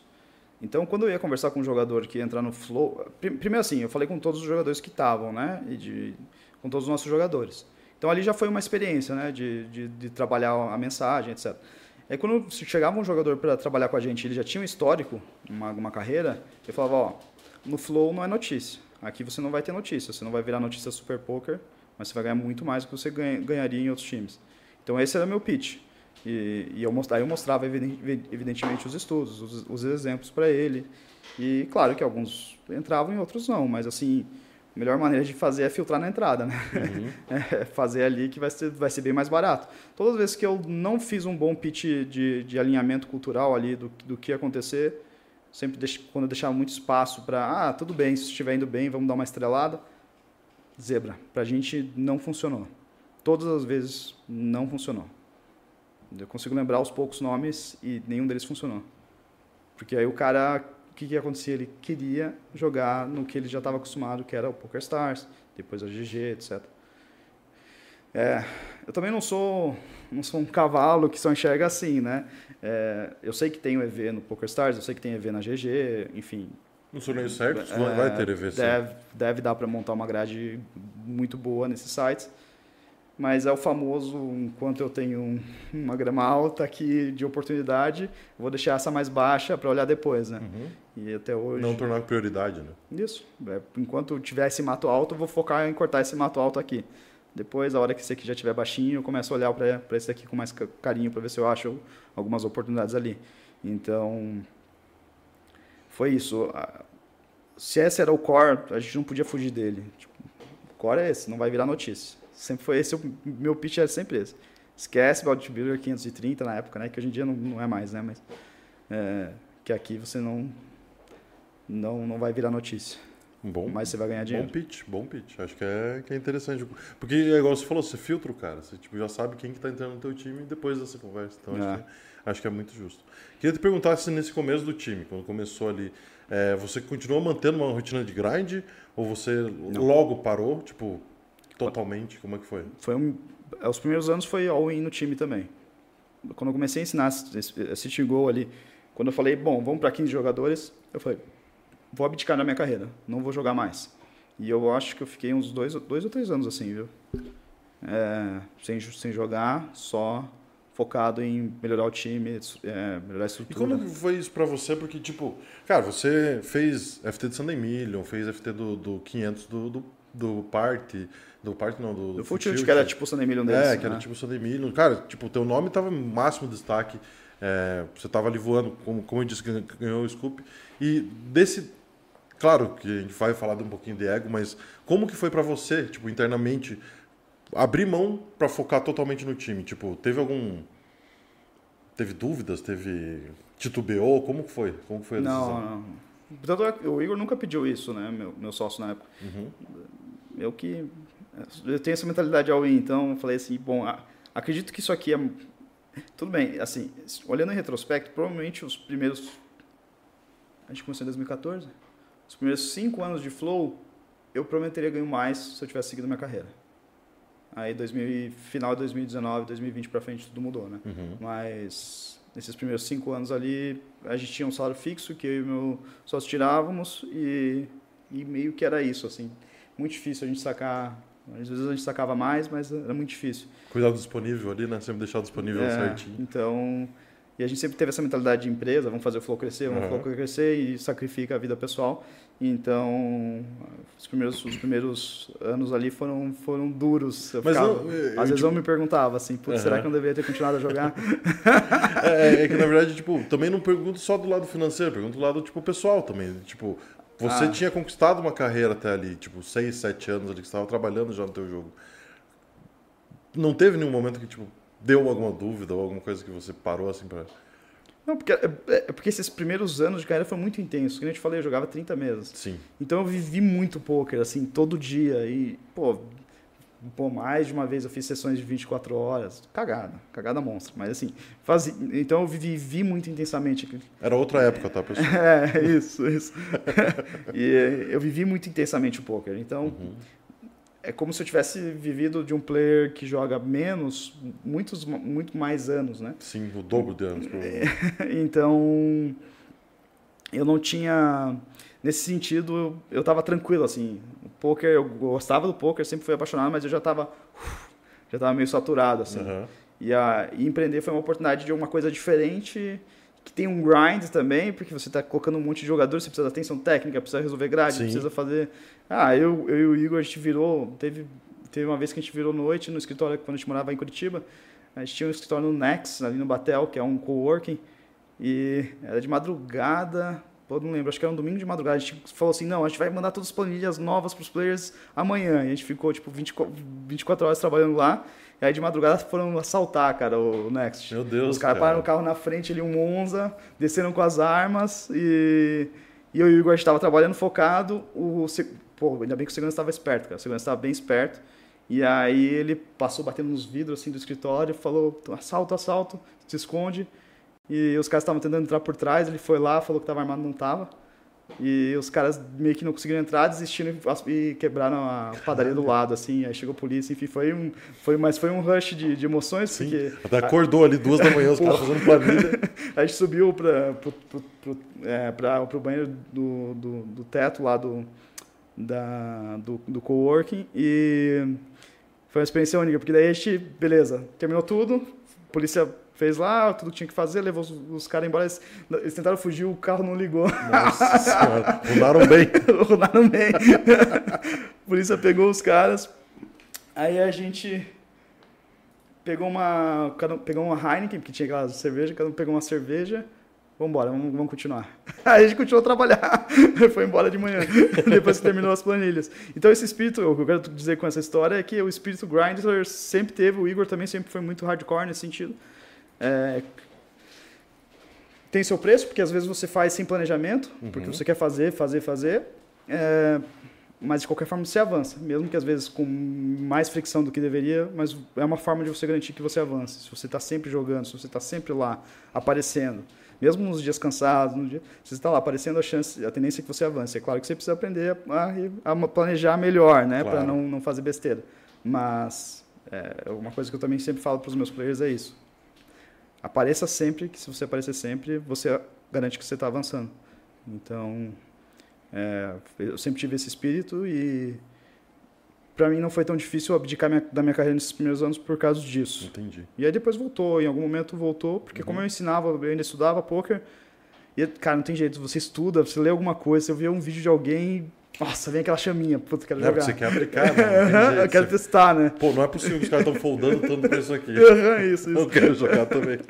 É, cara, e eu queria, da- ainda nessa transição, o que, que te encantou, talvez, no processo de lidar com pessoas nesse meio do caminho? Você falou de empreendedorismo, eu acho que a gente pode falar um pouquinho mais pra frente disso também, mas você passa de um jogador que basicamente só tem que lidar com ele mesmo, é, com ele mesmo, obviamente, com as coisas do time e tal, mas aí você passa pra lidar com pessoas diretamente, igual você falou. Pô, o Flow foi de.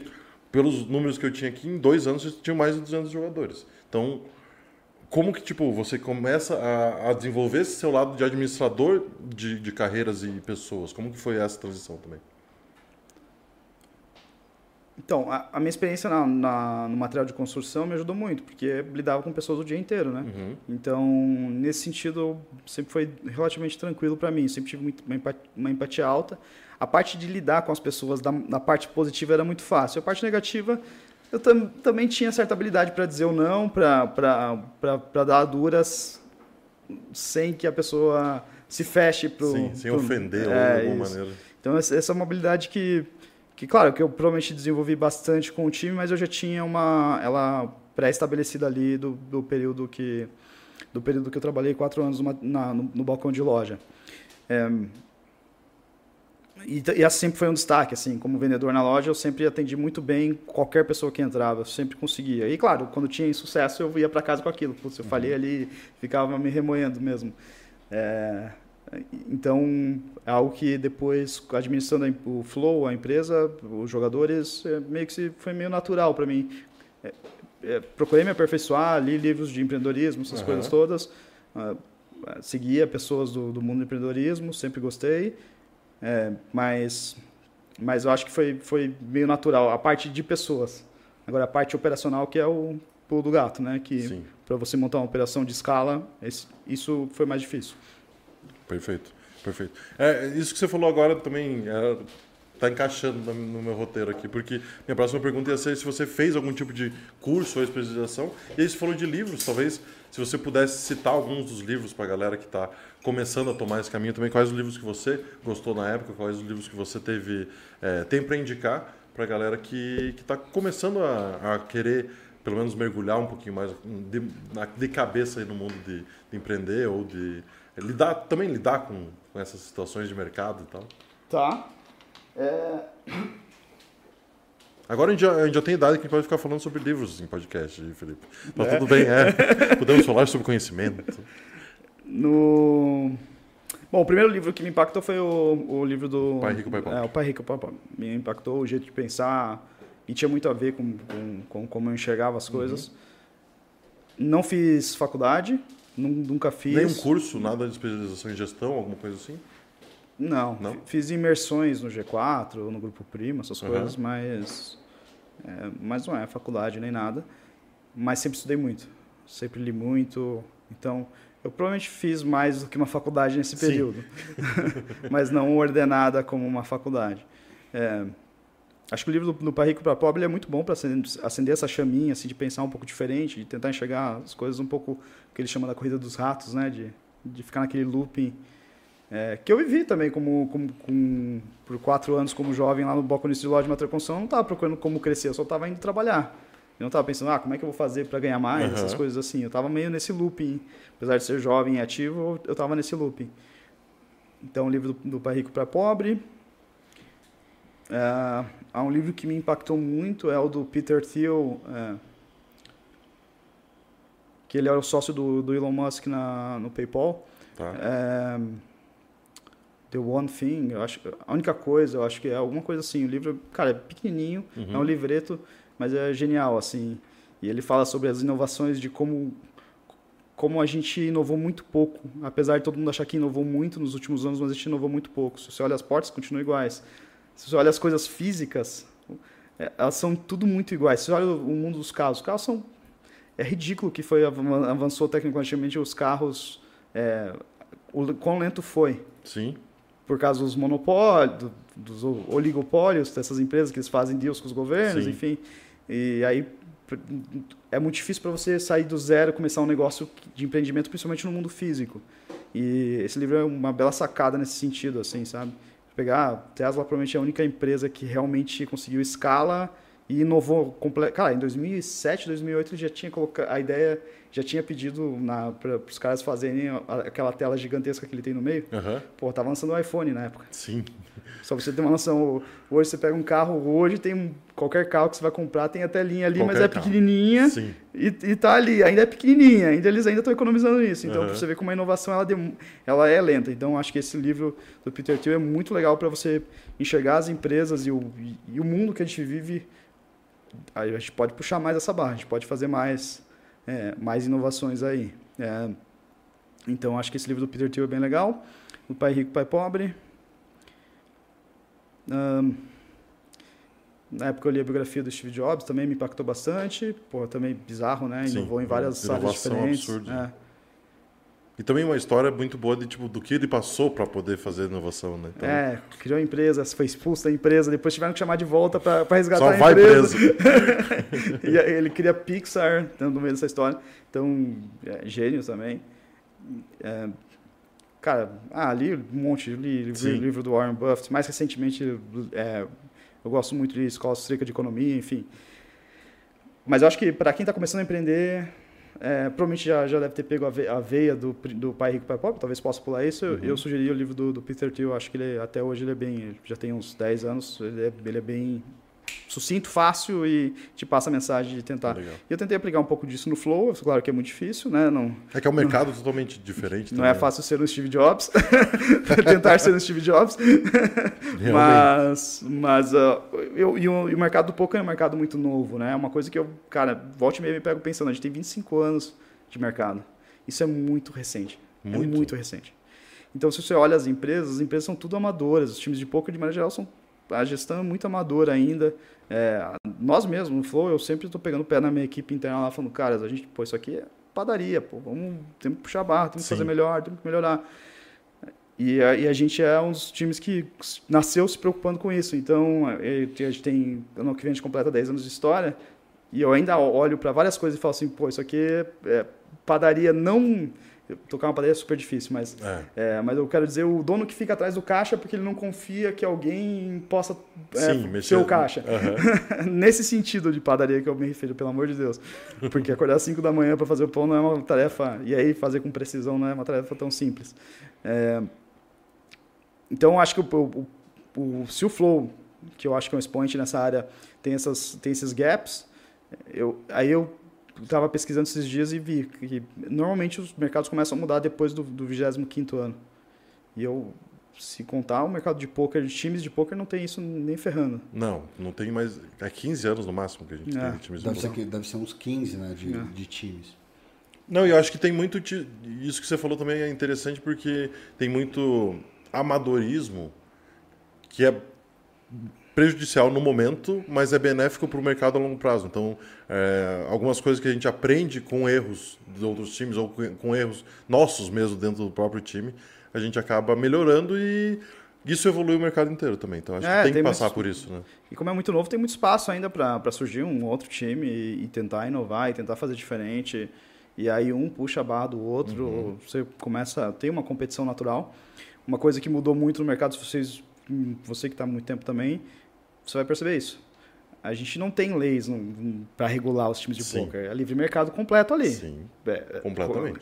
Não tem nenhum tipo de lei. Como é que são os dias de poker hoje? Hoje o cara começa a jogar já tem 50%. Cara, é, é básico isso hoje em dia, né? E, tipo, Isso. No quando a gente Flow, começou... no- ó, deixando claro, no Flow não é assim. A gente continua com a mesma. Começa com 25%, mas evidentemente os caras rapidinho chegam uns 50%. Uhum. Mas, mas a- eu vejo vários times do mercado, inclusive o player pode ter mais que 50%. No Flow não tem isso, mas em outros times do mercado tem. Mas o, que eu gosto de olhar é. Não teve nenhuma regulação, o que se regulou foi o mercado. Sim, Porque surgiram mais outros, surgiram outros times, e aí os, os times pequenos, como é que eles entram no mercado? Eles normalmente baixam o preço, né? oferece É, um deal menor. Eles oferecem um preço menor. E Isso que não- também funciona como um filtro para o jogador que você está buscando, né? pode Porque ser. às vezes você está buscando um jogador que, se o cara está decidindo só pelos 50%, talvez ele não tenha um objetivo de evoluir tão rápido e sim ele está precisando de dinheiro para ganhar no momento. Né? É isso, e pode ser um filtro, como tu falou. É... No Flow eu gosto de dizer pra, que o Flow é. Esse é o produto, ele é mais caro na, percentualmente, mas na média a gente entrega mais. É, então, na média você vai ganhar mais, mesmo com menos porcentagem, em valor final, né? O que vai pingar na sua conta vai ser maior porque a gente tem uma grade, um estilo de grade que é um pouco único nesse sentido, assim, que entrega mais.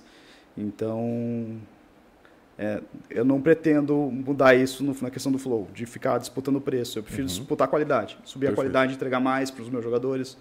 É, eu acho que o foco da minha equipe tem que ser esse, entregar mais. Entregar mais. Buscar mais, mais coisas, como a gente falou, né? Inovação. Mais vantagens de, de escolha de grade, vantagem técnica, é fazer o que, você, que o Midas faz muito bem, que é expandir um pouco esse mundo, sair um pouco do virtual, entregar mais coisas físicas, mais experiências. Uhum. Então, eu acho que tem, tem espaço para entregar mais, é, cobrando o mesmo preço, não precisa baixar preço. Mas talvez se eu estivesse começando hoje, fosse por essa estratégia, nem estou dizendo que é uma estratégia errada ou qualquer coisa assim. Perfeito. É que a estratégia que a gente usa é, é é focar na qualidade e não no preço. Perfeito. Vocês, hoje em dia no Flow, quantos jogadores você tem? Você sabe? Sim. É, até conferir antes de vir para. né? Você está mudando, todo dia muda, né? Uhum. É, a gente tem em torno de 900, 900 jogadores é, que estão no Flow, dos quais 600, 650, em torno de 650 são staking. É, são jogadores padrão de um time de poker. Uhum. E o restante estão na comunidade, tem acesso ao desk, é, conteúdo free, etc. É, a gente está montando essa, essa estrutura de comunidade no Uma estrutura como, como escola, como Isso, como uma escola curso. sem cobrar nada, né, por enquanto sem cobrar nada. Óbvio que a gente está tentando trabalhar isso, melhorar esse, esse produto, Uhum. enquanto, por enquanto a gente não cobra nada por ele. É, mas a ideia é, é que lá na frente a gente tem uma comunidade grande e, e tem um time grande também, né? Então, é, staking, 650 jogadores. Cara, a gente está falando de um número absurdo, né? um número muito alto de humanos trabalhando com vocês. É, aquela nomenclatura que você falou antes é interessante. Eu muitas vezes chamo nossos, nossos jogadores de alunos ou de é, sócios, talvez, porque 50-50, 40-60, geralmente eu já, já acho que o cara tem que se considerar na profissão dele como um sócio dele mas, mesmo. Mas o motorista de Uber, ele é sócio do Uber? Na verdade é diferente, porque o motorista de Uber não está recebendo nada do Uber a não ser o. Mas o Uber fica com share, né? Fica com um share bem grande. Então, inclusive. o Uber fica com share. Acho que essa é um pouco da diferença, que a gente a gente está com ele no risco de ele, dele ter prejuízo dirigindo, digamos, bater Exato, carro. exato. A gente tá é junto com responsável pelo carro do Uber, Isso, talvez. a gente tá junto com ele na troca do pneu, se ele tá gastando muito combustível, essas coisas assim. Então, por isso que é um pouco mais sociedade, talvez, do que um Uber. Por isso que é um pouco. ser. A gente tá um pouco mais do lado Mas aí eu teria cara. que tratar cada, cada unidade de jogador como se fosse uma empresa. É, mas é basicamente isso. É, da- é, talvez. Mas é, eu prefiro pensar como. Pensa assim, ó, pensa numa faculdade. Você chama de alunos, mas eles são clientes da faculdade. Sim, sim. A diferença é que lá eles pagam um FII fixo mensal. E no, no, numa, num time de poker ele paga um percentual do que ele tiver de resultado. Que, se você parar para pensar, pode até ser melhor do que o modelo faculdade. Porque no modelo da faculdade, é- qual é o risco da faculdade? Zero. Qual é o incentivo que ela tem de entregar o melhor para você? Muito baixo, né? Sim. Muito baixo. Então, Só a a- concorrência, talvez. Né? isso, a concorrência, isso. É, é isso, só a concorrência. Mas a concorrência nesse mercado de faculdades é super regulada, super cheia de, de, de incentivos por trás. Sim. Não é uma coisa, tipo, o time de poker que é realmente livre. Então, se, se de repente amanhã o, o Midas ou o Forbet começam a oferecer um deal muito diferente, melhor, a gente vai ter que se mexer. Pô, não podemos ficar para trás. Claro. Então, a experiência vai melhorando. Então, nesse sentido, ok, pode ser meio que uma sociedade, mas eu teria que tratar cada jogador como unidade de negócios. Eu penso, claro que eu penso nisso, eu penso é, nele um completo, eu tento pens é, pensar no jogador, tá, qual é a tua atualidade econômica, qual é tu, enfim, quais são os seus objetivos, mas eu acho que uma, uma distância muito grande, tipo assim, que para muitos vai soar como bosta, eu acho que a gente, em teoria, está competindo com faculdades, porque eles estão aprendendo uma profissão, Sim. e só que é uma profissão que o cara pode ganhar três, quatro salários mínimos em talvez um ano, dois anos. Na faculdade o cara tem que pagar FII mensal para talvez ter isso quando se formar. Então, dependendo da profissão, claro, eu, eu acho que a gente tem ali um, um pitch que daria para colocar por trás ali. Sim, de- sim. É, eu acho que também tem, tem o lado de que, tipo, a faculdade também vai depender do aluno. Também Então, tem risco. tipo Também assim, tem risco, exato. A, a ideia de que você vai se formar e você tem um salário garantido é Isso uma é- loucura hoje, em completa. dia, hoje em dia, pensar. É uma loucura completa. Então, Exato. Mas eu trouxe isso para chegar numa pergunta de como que, tipo, na administração do time, quantas pessoas trabalham? Porque você falou Ah, de números muito altos. Sim. Então, tipo, é muita gente trabalhando para você diretamente também, né? Eu ia contar isso, eu esqueci, mas eu acho que é umas 20 e poucas pessoas. É, por aí. Entre instrutores. Não, não, sem instrutores. Sem, sem contar instrutores, Sem só contar instrutores. o pessoal que trabalha É, no sistema. É, é isso. Sim, com certeza. É, só quem trabalha por trás. é. A gente, o Flow é meio completinho nisso. Tem diretor financeiro, diretor de, de marketing, diretor de tecnologia, diretor de operações. É bem Uhum. completinho. É, o Bruno até tinha me comentado que vocês têm até um especialista em informática que ajuda os, os alunos quando tem algum problema de informática, esse, nesse tipo de. É, assim, a suporte. área, a área de tecnologia é a área que eu acho que tem mais espaço para a gente melhorar. A gente já tem um orçamento grande, anual, só que a gente tem poucas pessoas muito sênior, sabe? Então, o que, que acontece? A gente tem, tem mais efetividade, porque são pessoas de nível alto, mas menos. Você consegue fazer menos coisas, menos projetos. E, e eu sinto que o caminho que a gente está indo, a gente precisa de mais setor de desenvolvimento. Então, essa é uma das áreas que, a parte de desenvolvimento que eu quero mexer nesse próximo ano aí, ter uma equipe de desenvolvimento. Não mexer muito no orçamento, né? Porque é- é, o orçamento já é bem gordo, mas ter algo mais estruturado que eu possa mandar mais projetos. E eu, na, na época que a gente desenvolveu o Flowdesk, que é o nosso sistema, Aham. eu fiquei muito, porque foi no nosso escritório que a gente tinha equipe de desenvolvimento. E como eu sou muito chato com a parte visual, eu, eu fiquei, fui- eu me diverti assim. Eu não entendo muito de, não entendo nada de desenvolvimento. Eu fiz alguns cursos, mas é, nada, não sou um desenvolvedor.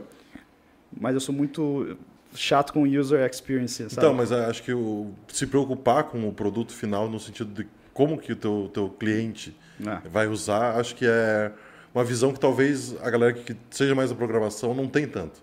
Ele Pode quer ser. a funcionalidade, ele quer que aquilo ali esteja rodando. E muitas vezes a, a nossa visão como, como talvez se colocando na posição do usuário mais por ter passado por etapas assim, é, necessite de, tipo, cara, tem que ser uma coisa que a gente consiga conversar, consiga usar. O cara pode clicar ali e saber o que tá fazendo, Perfeito. senão... É um senão- mix, é um mix. Tem que ter os dois. Eu acredito que tem que ter, para ter um produto bom no final, tem que ter os dois elementos ali. Vai ter as coisas que os caras vão falar, não, mas isso não tem nada a ver com o que você está falando. Não, vai, vai, vai. E, e era tipo, realmente, essa era a solução. Aham. E algumas delas vai ser, putz, não era. Eu fiz vocês irem para um caminho não tão bom. Mas é. Mas eu- a- é, é que assim, para um, pra um time de pouco, em teoria você opera com umas, umas planilhas, alguns poucos pico-picos ali ajudando, dando suporte e já era. Né? Olha, vou te falar que um pico-pico faz milagres às vezes, cara. E, e, mas no, no, no- no nosso caso, como a gente sempre pensou em escala, é, a gente sempre pensou que ia ter que ter uma equipe grande. Talvez, é, assim, pensando em faturamento, o quanto um time de poker do tamanho do Flow fatura, é, é bizarro o tamanho da equipe, é realmente pequ- é pequeno, Sim. pensando em, em números de faturamento. Hum, acho que dá para diminuir também, que eu acho que a gente, como equipe, pode estar melhor né, e dá para diminuir. É, mas também dá para aumentar. Se a gente tiver sucesso, vai precisar de mais gente, mais gente boa. Então, eu fico, fico nessa. Bom, beleza, eu sei que eu poderia operar com cinco pessoas por trás, não precisaria diminuir tanto a quantidade de, de, de jogadores. Mas, ao mesmo tempo, também não, não faz muito sentido é, algumas pessoas ali que têm muita experiência de mercado é, estarem fazendo coisas operacionais que talvez outras pessoas que estão começando possam, possam ser treinadas para fazer e se desenvolvendo também para ganhar essa experiência para operar em um nível de estratégia maior no futuro. É, então a gente fica nesse mix, é sempre difícil, porque você fica, pô, time, um time de poker é uma vaca leiteira, é um time, é, ele vai te dar uma, um di- dividendos anuais, você vai distribuir para os sócios, e é isso. E boa parte dos times são assim, se você parar para olhar, porque normalmente os jogadores, os donos são, são jogadores, e aí fica esse mix, ele joga, administra o time, e daí tem outros sócios, ah, cada um faz um pouquinho aqui e tal. O Midas acho que não é assim, mas é, tem vários times que são assim. Eu acho que é 90% dos times são assim, poucos são que o, que o dono é realmente operador e foca na- nessa, nessa parte. E aí tem seus bônus e ônus, né? O bônus é que você pode levar a carreira como jogador, teu sonho, continuar vivendo teu sonho como jogador de pôquer e ao mesmo tempo ter um time de pôquer, ter uma renda passiva, uma renda paralela, não passiva, passiva não existe, mas paralela legal. Mas também tem o ônus de que isso provavelmente nunca vai ser uma empresa realmente grande para níveis de um mercado normal, né? Sim. E é, esse é o desafio do Flow. A gente está tentando fazer o Flow furar essa bolha, assim, de ser só mais um time de poker. E você comentou em alguns momentos de etapas que vocês vão fazendo e é, objetivos, nortes. É, qual que é o do Flow no momento? Qual que é? O, o Bruno também con- conversou comigo no bar, ali no bar a gente acaba falando um pouquinho a mais. Ah, De números, Entra o álcool, sai a verdade. E aí, cara, qual que é o que, que vocês têm de próximo objetivo? Qual que é a próxima escalada? Qual que é o próximo, próximo A gente, step? A gente nessa, nessa quantidade de jogadores, a gente hoje é dividido em quatro bra braços de, de torneios de poker e três braços de, de spin and go. É, aí, com muito cuidado, porque eu sou amigo do Zinhão, eu acho que tem espaço para essa área de cash, cash? game, Uhum. é, talvez algumas outras modalidades, PLO, enfim. É, se é possível ser profissional, provavelmente tem espaço para a gente ter, um, ter, ter uma atividade naquela área. A gente otimizou muito pouco com o passar dos anos a parte de affiliates, acho que é isso é um é uma entra legal nessa, nessa tua pergunta que a gente acabou de fechar com a Poker Cash, então o Flow é sócio da Poker Cash. A gente está com o Tuba e com o Greg nessa Uhum.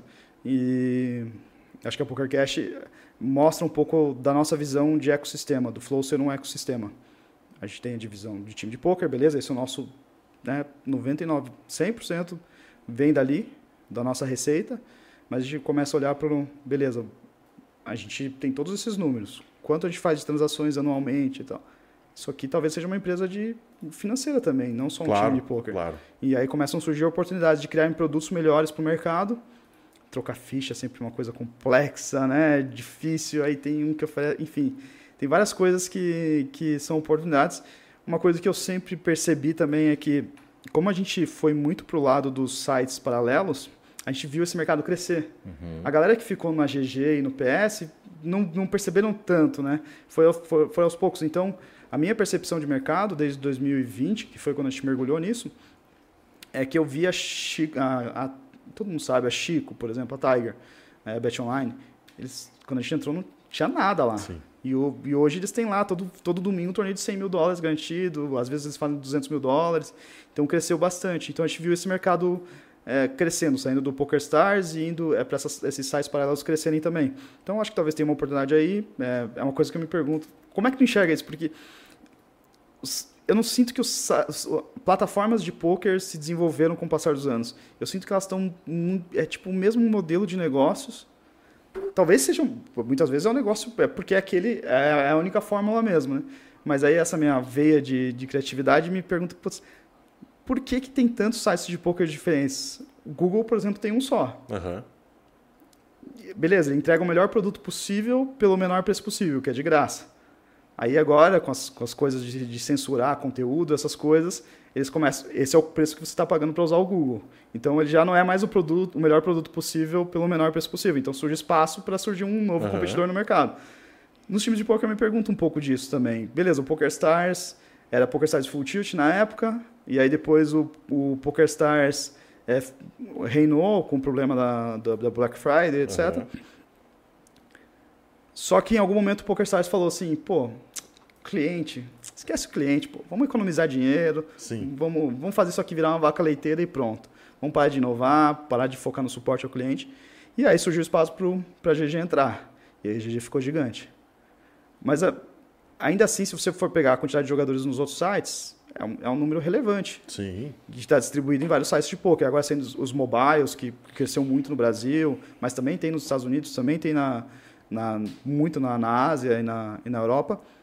Eu me pergunto, será que não tem um modelo de negócio diferente? Como é que tu enxerga isso? Será que é, é isso mesmo? Vamos cobrar um reiki, colocar uns torneios com um garantido legal lá, e é isso? Será que é isso? Será que não tem alguma coisa diferente para a gente fazer nessa... Eu, eu sempre... É uma pergunta mesmo, Claro, assim. Você... É- Como é é- que você enxerga isso? Cara, é, é que é, é uma pergunta bem aberta ainda, porque eu acho que tem espaço, mas tem que correr o risco de tentar e não parece que ninguém está disposto, tendo uma fórmula já, como você falou da vaquinha pronta ali, não sei se a galera vai arriscar tanto. Igual você falou das mudanças do PokerStars, por exemplo. É, a gente falou com, o- com o DC aqui semana passada, ele falou da toda a entrada da Maia, a saída da Maia. É, eu vi, eu vi. Todos os Bem legal. esses, esses passos e eu acho que falta talvez esse tino que a gente falou um pouquinho antes de inovação, talvez falte um pouquinho de querer arriscar ou querer é, ter uma mudança no mercado mesmo. Talvez seja confortável, talvez seja, né? Então, é, até os você falou dos aplicativos que eu acho admirável como como mudou, principalmente para o jogador recreativo no Brasil, a facilidade dele jogar pelo Pix ali e tal, jogar no celular uma telinha que ele quer e isso foi uma inovação, mas mesmo assim o modelo é muito parecido ainda com, com o que a gente está falando de PokerStars, está falando dos grandes sites. Então, não sei, eu, eu, eu iria para algum caminho igual. O que você falou do reiki é muito interessante. Tipo, será que é o reiki que o site tem que lucrar mesmo? Será que ele pode lucrar de algumas outras maneiras? Será que por tráfego? Enfim. Então, tem. Eu acho que tem caminho, tem um bom caminho. Né? Uma- Pensa, pen- pensa, o desculpa. Não, não, por favor. É, eu, assim, operacionalmente, pensando em princípios básicos, né? No site de poker, em teoria, os maiores custos provavelmente vão ser servidor, Uhum. Continuar desenvolvimento, mas depois que você chega num- numa bela base, o desenvolvimento também não é que vai mudar muita coisa, né?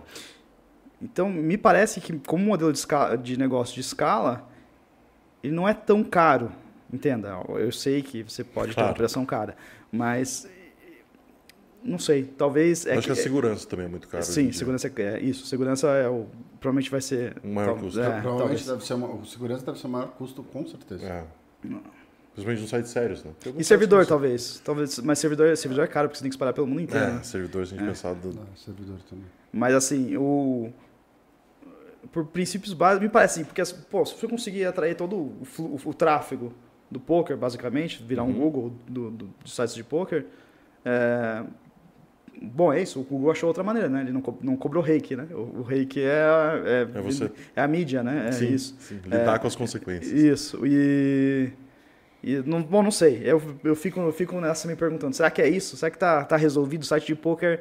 plataforma de poker online é isso? É. E será que não tem como melhorar a experiência pro, pro, pro usuário final? Como é que a gente amplifica isso? Beleza, o, o podcast, o Papo de Coroa é uma forma, uma forma de amplificar isso, porque você aumenta o público. Então, muitos, muita- muitos sites de poker fizeram isso, colocar o poker na televisão, etc.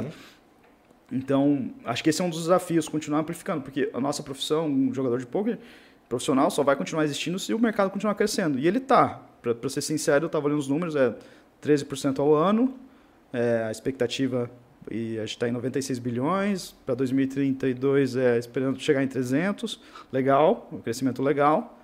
É, o fato de ele estar crescendo significa que tem mais jogadores recreativos, que é o do que o, o jogador profissional vive, né? Sim.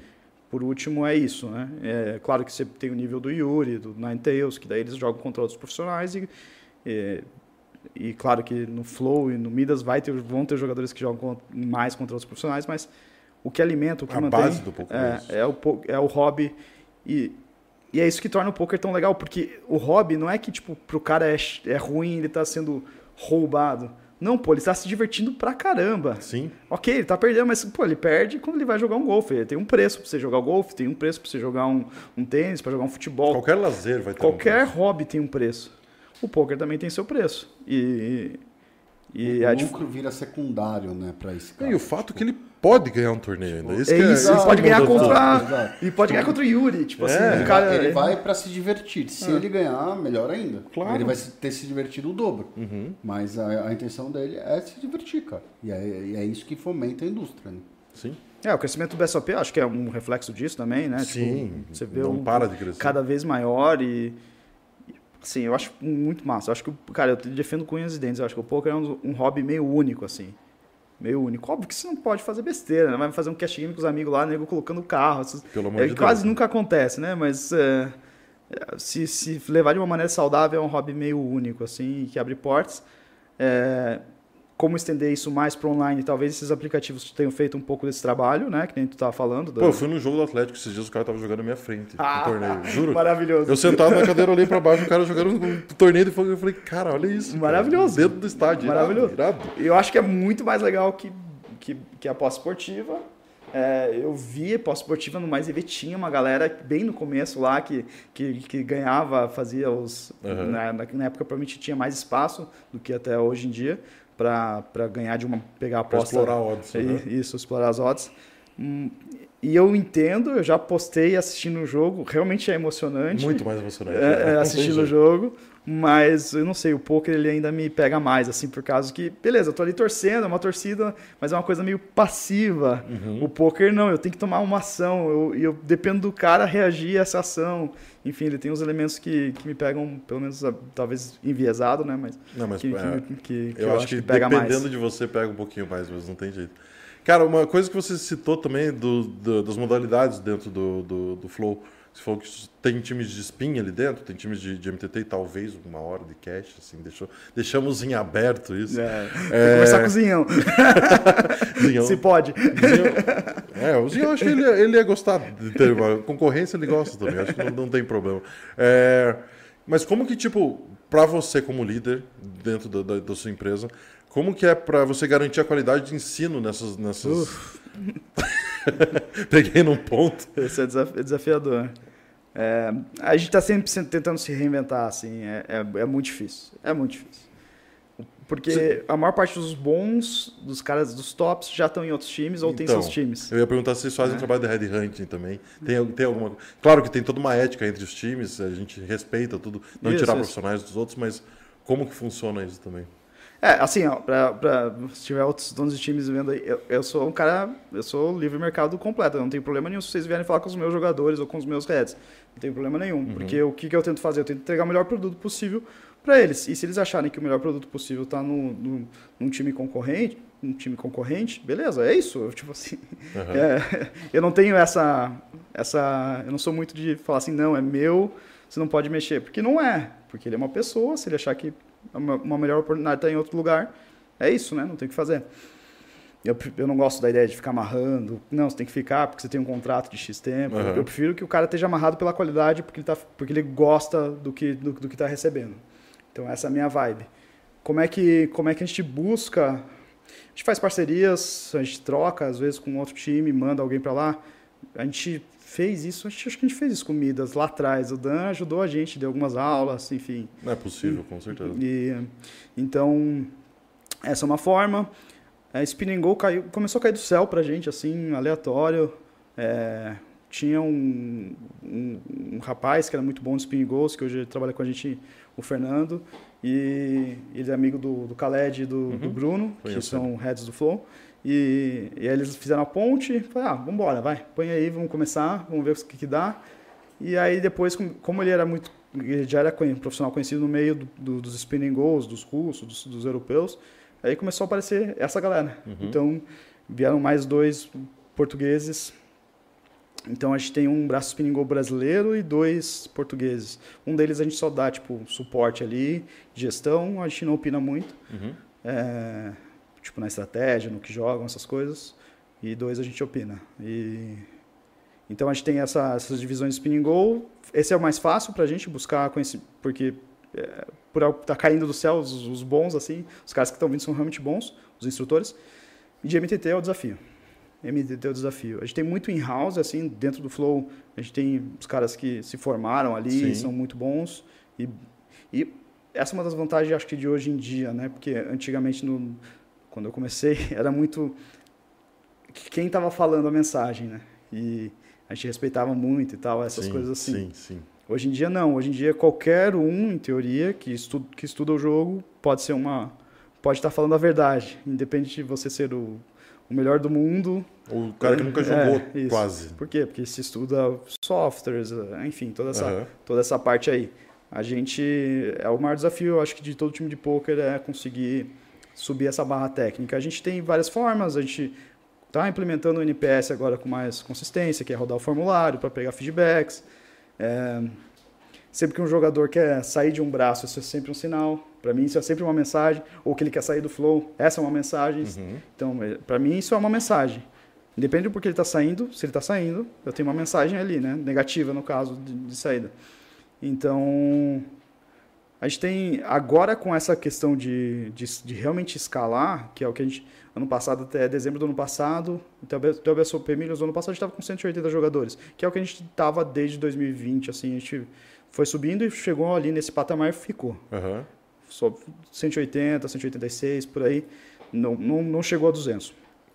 E aí, no, no final do ano passado, falei, bom, estamos preparados, vamos escalar. E aí, a gente recebe, acho que em torno de 500 form- forms por mês, e a gente está crescendo. Daí tem, como a gente a está colocando todo mundo para dentro, uma parte dentro da comunidade, outra parte jogando, a gente recebe muito jogador prospecto, que é jogador que pô, joga centavos e tal. Então, o churn, que é a, a taxa com que esses jogadores saem do time, é muito alta. né? Sim, sim. Porque é-. Ele não sabe, né, não sabe nem o que está acontecendo Não ainda. sabe o que é ser um profissional, não sabe Isso, nada. Isso, isso. Então, é, a gente pega um monte de jogador negativo nesse sentido, é, de resultado. Mas pra gente é um bom filtro. Porque a gente tem jogadores que saíram do zero e em três anos fizeram mais de 300k nas nossas grades, que é Aham. não precisa de hit. Então, é, é uma forma da gente filtrar, ter uma, uma peneira, talvez, Claro. dentro de casa. Mas também eu acho que é uma oportunidade, tendo tanta gente querendo se inscrever, significa que tem uma oportunidade de mercado aí para a gente entregar mais valor para eles. Talvez o valor para eles não seja staking para jogar, talvez o valor para eles seja receber conteúdo, é, bônus em site Uhum. e, e, de repente fazer tipo, um pouco do que a Reg Life faz, achar outras soluções ali para oferecer um produto legal para essa galera. Então o Flow para como a gente cresceu bastante do ano passado para esse, se você olhar, a gente saiu de 180 para 650 em staking, 900 no total, foi bastante desafiador. Tipo, eu comecei o ano falando, quero ter no final do ano 2 mil jogadores. No total, assim, né? Não só em stake. É, aí Chegou na metade do ano, eu falei, hum, acho que eu preciso ajeitar mais essa casa. acho que tem muita sujeira embaixo do tapete. Aí eu parei de focar um pouco nisso, no, no número global de players, e comecei a ajeitar a operação. E aí estou nessa luta agora, ainda nessa luta de final de ano, de ajeitar a operação, porque acho que ainda tem muita coisa para ajeitar na operação, mas a gente não está dizendo não para esses 500 que estão se inscrevendo. A gente está fazendo seleção, está colocando para dentro, é, só que pô, tem um desafio, você precisa, tem um monte de gente ali que tem alguma expectativa em relação ao flow. Sim. Então a gente precisa continuar buscando é, entregar mais. E aí, voltando é, só para a gente não, não perder isso. Você me perguntou lá atrás o que, que era. O, assim, nosso objetivo é criar um ecossistema, atuar em, em, em todas as frentes possíveis do poker que fizer sentido para o flow. Então, beleza, a gente entrou agora, estamos junto com a PokerCash. É, um, é, uma, é uma parte do ecossistema, se você pensar, do, do, do poker, né? Claro. Ah, ah, e tem a parte de softwares de, de técnicos. O próprio Desk é um software que daria para discutir. Que não sei, aí não sei. Várias vezes já fui contratado pra, pra, pra por outros times para a gente abrir o Desk. Ainda não sei.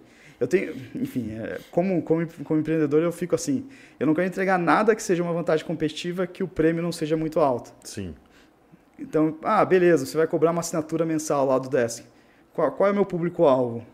200 times de poker? Quantos deles estão dispostos a pagar um, um, um prêmio legal por, por, usar esse software? Talvez não 10%, tantos. talvez. Que seja 50%. O prêmio não é tão alto assim quando a gente olha o faturamento do time. Uhum. E eu estou entregando uma vantagem competitiva para pro, os meus concorrentes. Então, esse é, o, esse é o principal motivo da gente nunca ter aberto, mesmo é, tendo um software bastante robusto assim nesse sentido. Digo que estou fechado a isso? Não estou, mas eu ainda não enxerguei o prêmio. Aí, uhum. tipo, a gente está desenvolvendo lá um sistema de auditoria automática, e a equipe, não, pô, isso a gente precisa vender para os outros times. Eu falo, não, peraí. Calma. Isso atende o nosso. Porque é uma vantagem competitiva, né? Pô, claro. Isso atende o prêmio, porque sem o prêmio não tem por que entregar. E... Mas eu acho que tem outros produtos que a gente pode colaborar com a galera e que pode fazer sentido que o prêmio vai ser legal. A gente tem conversado com os times, tentado trazer outros times para dentro da nossa estrutura. Então, beleza, o prêmio aí é legal, porque eu vou ter um share do time e, e, é e então quanto mais eu fizer esse time crescer, mais eu vou ganhar no longo prazo. Então, o prêmio no longo prazo faz, faz sentido. No curto uhum. prazo, talvez não tanto, mas no longo prazo vai fazer sentido. Vocês é... têm times dentro do Flow, é isso? Tipo, Sim. E eles, esses times, eles viram Flow? Flow. So, sobre, tipo, e, a, e a marca anterior deixa de existir? Ou... Depende. A gente já trouxe time, manteve a marca anterior. É, aí não deu certo. Aí, ainda bem que a gente não, não, não converteu, porque aí o cara, beleza, ele sai e continua normal. E tem, time, e tem times que a gente trouxe e esses deram certo, viraram a marca, marca Flow. É, eu acho que ainda é um mercado muito pequeno para ter várias marcas. Eu acho que ainda tem muito espaço para a marca Flow é, ser reforçada. E, e, esses braços, esses times dentro do Flow, eles são reforçados pela marca Flow. Uhum. E que nem eu falei, a gente recebe em torno de 500 leads por mês. E a gente nem investe tanto assim nisso, para ser sincero. Provavelmente poderia receber mais. É, leads é os formulários de pessoas querendo entrar no Flow. Então, meu ponto é, beleza, eu vou ter vários times dentro do Flow que vão cada um ter sua marca. Quantos leads vão chegar para cada um deles? Para que, que adianta eu ficar fortalecendo essas marcas se vai receber 5 forms por mês, 10 forms por mês? A gente consegue concentrar tudo e distribuir. Uhum. E aí a distribuição é de uma maneira legal, não é tipo, não é, ah, eu mando só para esses caras aqui Sim. porque são meus parceiros. Não é assim, né? Eu vou crescer se todos os braços que tiverem que trabalhando comigo crescerem. Então, a gente, a gente lida mais ou menos dessa forma com outros times é, fazendo parte da nossa estrutura. Mas é um desafio, porque assim como o jogador lá atrás, é, que eu fiz o alinhamento de grade, esse, cara, como é difícil, viu? Nossa, alinhamento com pessoas que estão controlando coisas há bom tempo. Nossa, Porque aí tem o ego, né? Porque o cara criou o time do zero e tal. É dele, é, é uma coisa pessoal. Ele já tem um empreendedor dentro dele também. Isso, tá isso, isso. Então, e eu também já fui esse cara. Uhum. É, enfim, eu sou esse cara. então, é, é, um, é, um, negócio difícil, mas eu, eu aprendi é, a duras penas que é isso. O alinhamento tem que estar garantido. Tem que fazer sentido. É tipo, ele sabe que ele vai jogar a grade flow e tá bem com isso. Uhum. Aí você, ah, tá na dúvida, cara. Então vamos deixar quieto. É o melhor caminho. Segue o teu caminho, sigo, o flow segue o dele e mas é um, a nossa ideia é criar um ecossistema. É um desafio, porque eu acho que ainda tem muito chão para melhorar o time de poker, como time de poker. Mas ao mesmo tempo me preocupa ficar nichado só nesse mercado de time de poker. Eu acho que tem uma oportunidade, um prêmio grande se a gente olhar todo o ecossistema do poker. É... Está se limitando muito se é. chamar só de um time, né? É. Talvez. Nada contra quem faz isso, porque claro. é o que eu fiz até hoje, né? Mas, é, enfim, no nosso espírito mais greedy, a Mas gente eu, quer. eu acho que tem muito do que você, você fala, né? Tipo, você tem esse discurso empreendedor e essa, essa parada dentro de você, né? E foi o, você até usou um exemplo agora há pouco, que tipo, muito, a grande maioria né, do, dos times de poker são jogador, jogadores barra empresários, onde estão se dividindo em duas funções ali. Então, realmente, é, não, não faz muito sentido você, é, tipo, para quem está nesse modelo, se abrir tanto. E aí, quando você, você para e você começa a ter é, o, o, o empreendedor, mesmo o empresário, é, coordenando tudo isso, acaba o time de poker você, você começa a olhar para toda, toda a cadeia do, do, do mercado. E, cara, é gigante, né? Não tem. É, eu acho que eu tava pensando de um exemplo, porque eu te perguntei isso de, de, de você estar trabalhando ainda ou jogando ainda. É, você vê muitos, hoje em dia, chefes celebridades, então pessoas que cozinham, que acabam tá. usando a imagem dele para outros restaurantes e tal. Essas pessoas já não estão trabalhando mais com a cozinha, elas já Verdade. não estão ali dentro trabalhando e tal. Então Sim. isso já, já deixou de ser para tudo virar. Eu acho que é o, é o caminho para você crescer, expandir, tem que ser assim, não tem jeito. A pessoa tem que estar dedicada além daquilo que ela ficou conhecida, talvez, ou ficou. É, desenvolveu o nome dela, desenvolveu a imagem dela, ela tem que se desapegar disso para conseguir administrar várias coisas. É que, é, é que tipo, não, não existe o caminho certo e o caminho errado. Não. Isso é Isso, isso, isso. São caminhos diferentes. Tipo, um time de pôquer um, que é administrado pelo jogador barra empresário, ele pode ter um caminho infinito como um time de pôquer. Claro, né? pode. Ele, ele dificilmente ele vai para outras áreas. O que não está errado. Agora, tipo, você tem empresário, você consegue ir para outras áreas. Existe o chefe que ele vai tocar o restaurante dele para sempre. Existe o chefe que vai franquear o restaurante dele para sempre. Existe o chefe celebridade, tá ligado? Então, Uhum. Sim. tipo, não, não tem Não tem o caminho errado. perfeito. Não. É, é o caminho onde cada um se encaixa, achando que pode entregar mais em troca de mais resultado. É, nesse espírito do, do chefe, é isso. Pode sempre existir o dom restaurante lá do Atala. Uhum. E isso impede que talvez ele se aperfeiçoe e tenha outras que nem ele está tendo agora? Não. Mas se ele quiser continuar fazendo o dom virar, tá disputando as estrelas Michelin, Ele vai sempre vai, lá. exigir mais energia dele, o dom. Então, acho que talvez alguns times de poker sejam um pouco assim, é, que se foquem muito nessa qualidade, digamos assim, técnica, de avanço da, daquela edge técnico. E isso é muito duro, Uhum. porque né, já tem muita, já está muito bem resolvido o poker. Claro que tem muito espaço, mas é, é, o edge ele é mais fino hoje em dia do que foi Sim. no nosso tempo lá atrás. Então, exige mais energia, muito mais energia. É, não que a gente não faça isso, porque a gente tem que fazer. é, faz normal, né? Os, Uhum. os nossos melhores jogadores acabam virando instrutores, alguns deles viram instrutores e eles continuam puxando essa barra, esse edge né, técnico. Mas é, eu me distanciei disso, então eu penso no edge geral assim, da, da operação, né? do, do flow inteiro. Seja das grades, seja da, da parte técnica, seja de produtos, de serviços que a gente pode oferecer mais para os nossos jogadores, enfim. É, é por aí. Eu queria te perguntar também, tipo, a gente viveu uma mudança muito grande dentro do nosso cenário de principalmente de como a gente é visto fora, como os jogadores brasileiros são vistos e é, hoje em dia talvez a gente esteja no auge do poker brasileiro em questão de jogadores disputando os maiores bains do, do, do mundo, é, quantidade de jogadores que participam dos grandes eventos live e online, obviamente, os números do Brasil no, no online são muito absurdos. Como que você enxerga essa evolução? O que, que você acredita mais a como que a gente chegou nesse patamar hoje em dia? Eu me pergunto, tal- talvez tenha alguma coisa a ver com a Black Friday? Com o mercado americano? Ter fechado? Talvez. Tem, com certeza tem muito a ver com a gente ser um país da, da América Latina, onde que nossa moeda É, é uma América da América Latina. e, e claro que isso é uma oportunidade para um brasileiro médio, a oportunidade do poker é excelente, porque Exato. muita gente sonha em ser, é, sei lá, gerente de banco e, e eventualmente ganhar, trabalhar muitos anos para conseguir um salário de 10 mil reais.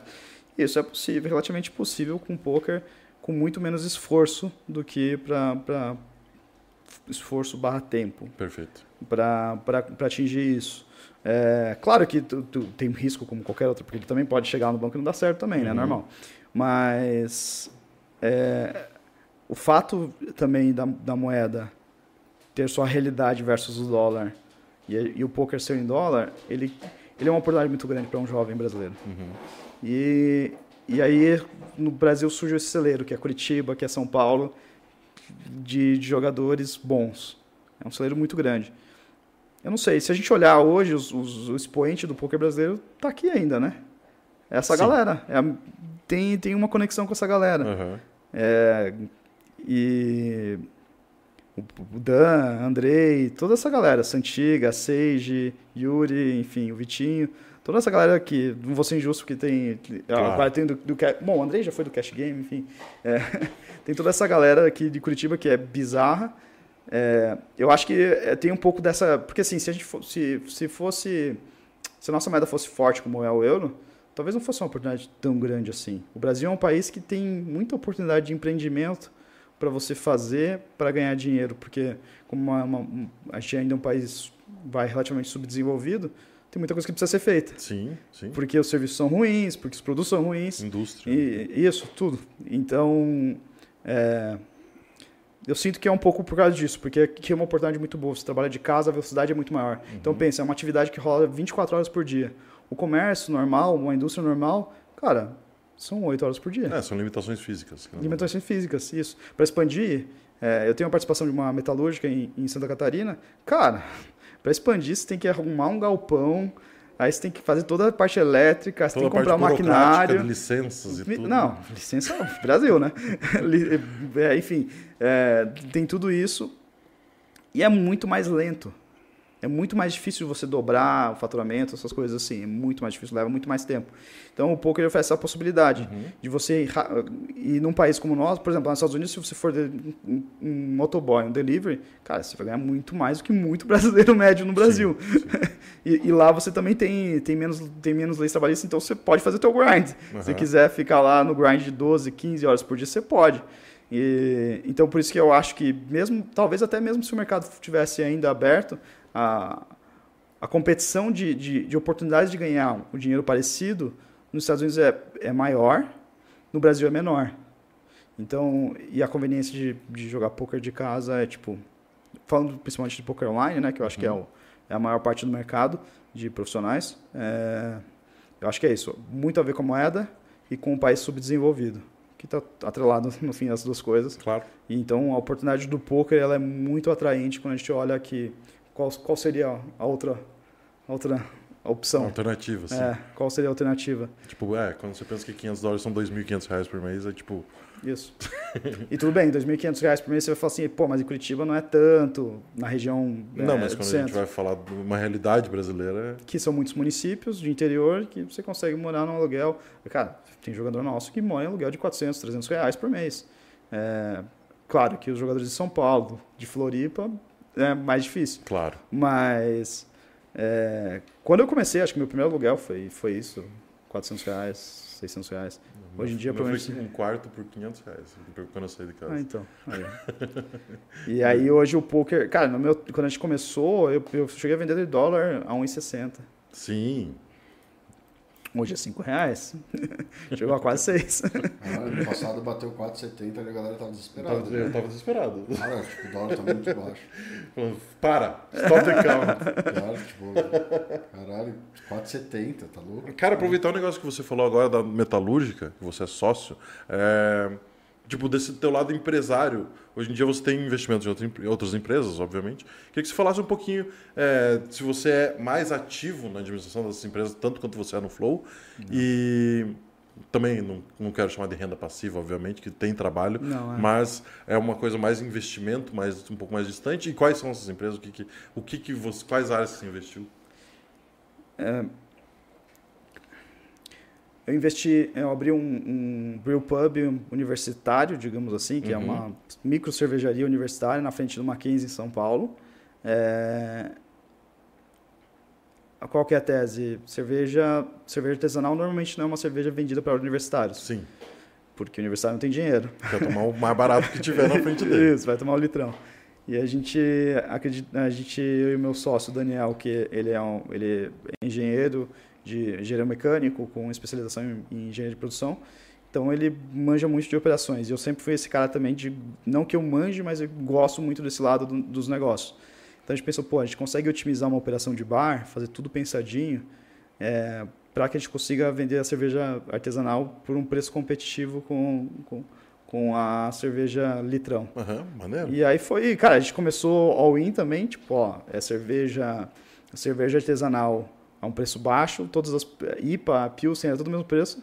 É, e batatinha chips free, quentinha. Então você ia lá pegar uma cerveja, Com pitisquinho, comer uma batatinha, é, água com gás sem gás também free. E aí depois a gente foi, aí foi se prostituindo. Ah, vamos, não tem jeito, universitário hoje em dia quer drink, quer drink, colocamos drinks. Então a gente tá ainda na- achando o modelo de negócios, Uhum. mas o espírito é mais ou menos o mesmo, assim, ter uma operação legal que a gente consiga, se quando tiver sucesso, replicar é, de maneira rápida e aí, claro, talvez transformar numa franquia e tal. É, então essa é a tese do, do, do bar. Uma tese meio all-in, se você pensar, É, e um é- pouco inovadora para um, pra, pra, pra bar. mais em São Paulo, pô. É. E. Bom, e aí a- o- tudo começou, na verdade, com, com, a, com a Metalúrgica, que é uma empresa familiar dos- do, meu primo e do meu tio, dos meus primos e do meu tio, Uhum. e do mesmo primo do xadrista lá atrás. E aí um dia eu estava visitando a família, ele começou a me. Ah, empresário, né? Conversando sobre os negócios. E aí ele não conseguia produzir o que meu tio conseguia vender. É, e, e os vendedores, né? Falei, hum, isso é um bom sinal. Sim, isso é muito bom sinal. E aí eu falei, vamos embora. Entrei lá, comprei uma participação relevante. E aí no começo eu fiquei muito lá, assim. Ficava com meu primo na fábrica, Uhum. varrendo o chão, enchendo o saco dos funcionários, tentando mexer para mostrar serviço, né? Tamo Claro. lá, tamo com vocês, vamos fazer esse negócio direito. E, e eles estavam, quando eu entrei, eles estavam num, num galpão de 300 metros quadrados. E agora eles estão com três galpões de mais de 700 metros. Então, em, em três anos, dois, três anos, eles cresceram bastante. Uhum. Mas isso é muito mérito deles. Eu tenho pouco, assim, além do investimento e, e tentar ficar com meu primo, aconselhando ele, ele é o presidente da empresa, é, é, é mérito deles, assim. Mas, mas eu gosto, é uma área que eu gosto também, mas foi ali que eu aprendi, tanto com o Pub quanto com a Metalúrgica, e também uma iniciativa de mercado de bairro que eu tentei lá, em, que eu estou tentando lá em Palmeirante, Santa Catarina, Uhum. Eu aprendi que o mundo físico é muito difícil, cara. E a velocidade é muito lenta. Muito lento. Eu vim do, pô, eu vim do mundo, estou 100% digital, então eu tô acostumado 24 horas por dia. Sim. Não tem, é non-stop. E o mundo físico não tem, cara. Tem muita trava de licença, que nem tu falou, tem muita besteirada, assim, e... Não sei, eu tô... Assim, a metalúrgica é o que eu menos preciso atuar e é a que tá mais, tendo mais sucesso. Então, eu f- fico muito feliz com, com ela. É, os outros negócios, eles ainda precisam do, do meu suporte, mas eu tô meio nessa fase tentando limpar, assim, pra focar, porque acho que o, a oportunidade do poker, ela é, pensando no- na questão do ecossistema, é uma oportunidade até maior do que, do que esses negócios. Então, eu tento hoje em dia delegar mais e ficar um pouco mais de suporte, que nem eu faço com meu primo, e deixar os meus sócios nesses negócios é, virarem as estrelas. Massa, maneiro. Cara, dois meses atrás chegou o, Primeiro filho, Dante. o Dante. E como é que tá sendo essa experiência agora? Dividir todo esse tempo de investimentos, de eh, trabalho, né? com um- uma benção que Uma chegou na vida de é. vocês. Como é que tá sendo a experiência? Primeiro filho e... Como é que tá isso pra você? Cara, eu acho que assim, pai velho, moleza. Talvez se eu tivesse tido o Dante há 10 anos atrás, teria sido mais difícil. Com certeza. Então, a gente, eu e a Nicole, a gente já a gente já estava se preparando, a gente já sabia que criança precisa de rotina, e, enfim, você precisa faz, mudar, quer dizer, algumas coisas a gente já já está velho, então já você já tem algumas coisas já bem resolvidas. Aham. E ela, enfim, é, e ela é uma mãe excelente, ela entende que, a- que a minha parte da coisa, ela também é dura, apesar de ser, agora é a hora dela brilhar, né? Os primeiros anos de vida da criança é, é mãe, porque tá mamando, o alimento dela vem da mãe, né? Então é Sim. muito conectado, isso ela saiu de dentro da mãe. Então é muito mãe. É, a no, a período da noite, basicamente, ele já está dormindo melhor, ele sempre dormiu relativamente bem, mas ela fica 100%. Uhum. E aí de manhã eu acordo, a primeira coisa que eu faço, pego o moleque e levo ele pro escritório. E aí, é, normalmente ele dorme rápido também, volta a dormir e eu fico no meu PC trabalhando. Então de manhã antes eu fazia é, academia de jiu-jitsu, de manhã agora troquei. Agora eu faço à tarde para ficar amanhã com, com, com o moleque. Mas assim, cara, é uma experiência bizarra, vida antes preto e branco e agora é colorida. Tipo, fazem dois meses e meio que o menino tá aí. E eu penso, meu Deus, o que, que era a vida antes? Não tinha. Sabe, ele traz um senso de sentido, assim, para a vida maior, assim, de propósito. É, acho que eu incentivo, tenham o máximo de filhos que vocês puderem e não se apeguem tanto à parte financeira, porque isso você é mais um impulso para você se virar. E claro que é importante daí ter uma relação, tentar estruturar uma relação com outra pessoa, que isso facilita as coisas, né? E dá estabilidade para a criança. Mas no meu caso, eu não tenho nada para reclamar. Zero. Zero, zero, zero, nada. Nada para reclamar. Que massa, Cara, cara. engraçado, eu falei, eu falei com um jogador do Minas que descobriu, descobriu que está grávido, né? Aí eu tava conversando com ele, ficava mega preocupado. Eu falei, cara, tipo, você é um cara que trabalha. Não importa da onde, vai aparecer dinheiro na sua frente, cara. Você vai ganhar. Porque a- eu acho que a paternidade, ela puxa muito isso, cara. Tipo, e, e parece que as oportunidades... É é um negócio que a oportunidade vai aparecendo, assim, e se o cara tá trabalhando, vai, vai, vai acontecer, cara. E, tipo, é uma vida, você não vai deixar passar fome. E, e isso, isso é uma outra coisa. que, Tipo, se você tá esperando um momento perfeito, cara, não tem um momento perfeito pra você ter um filho. Sim. É. Tipo, não, você não, não vai chegar. Até porque talvez se esse momento perfeito para ter um filho é, chegar um dia, você vai querer fazer uma outra coisa, porque tá tudo tão perfeito. Ah, pô, vamos viajar o mundo inteiro, tá ligado? Não vai Sim. ter um filho. Sim. Então, cara, tipo. Ah, sim, com, com- entendi. Com a vida tão ajeitadinha que você acaba focando mais em você, na viagem, nas coisas rasas, e, e- porque isso é algo que muda mesmo. Não, concordo. Claro, eu não estou dizendo que não tem dificuldades, que pessoas eventualmente não tenham dificuldades. Estou dizendo que na minha realidade eu dei muita sorte e não estou tendo nenhum tipo No seu de, de problema. É. Cara, e a gente falou um pouquinho de poker, de investimentos, de família agora. É, e a gente falou um pouquinho de hobbies também. De, tipo, da importância do poker ser visto como hobby. O que, que você faz como hobby, Felipe?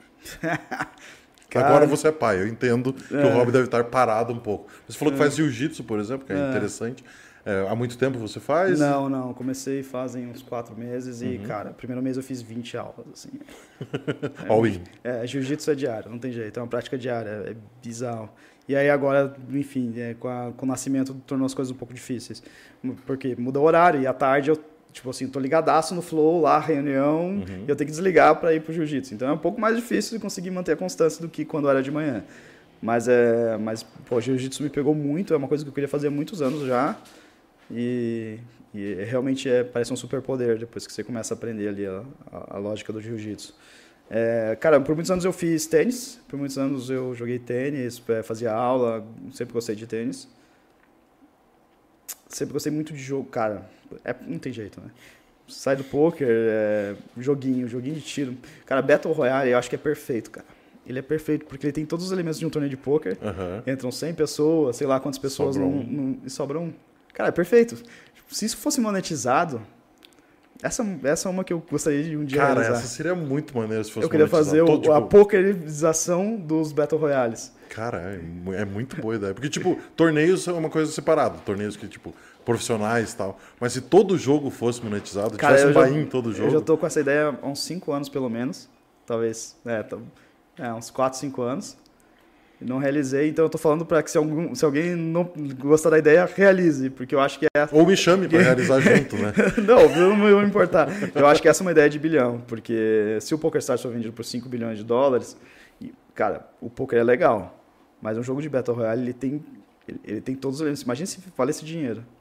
É, eu teria, já trazendo uma problemática, eu teria que ter um, uma preocupação de segurança tão grande quanto os sites de poker, Perfeito. talvez, né? Isso, Porque- isso, isso. Mas são desafios que o poker já passou, né? Exato, Concorda? exato. Dá, Então, dá pra fazer. e- e- Dá Isso. pra fazer. É, e questão de idade é o mesmo problema do poker. Ah, tem que ser mais, maior de 18 anos. Tá bom, mas o poker isso já tem. Sim. Então, é, esse- o estilo Battle Royale, eu acho que ele é perfeito para isso.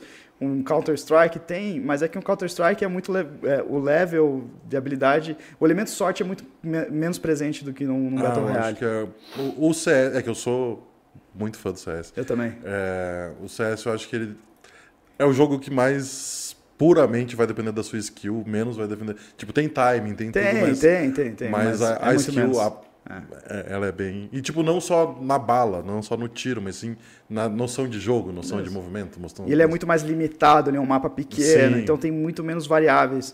Num Battle Royale, tipo é, Warzone, é, ou PUBG, quando começou, Cara, ele é.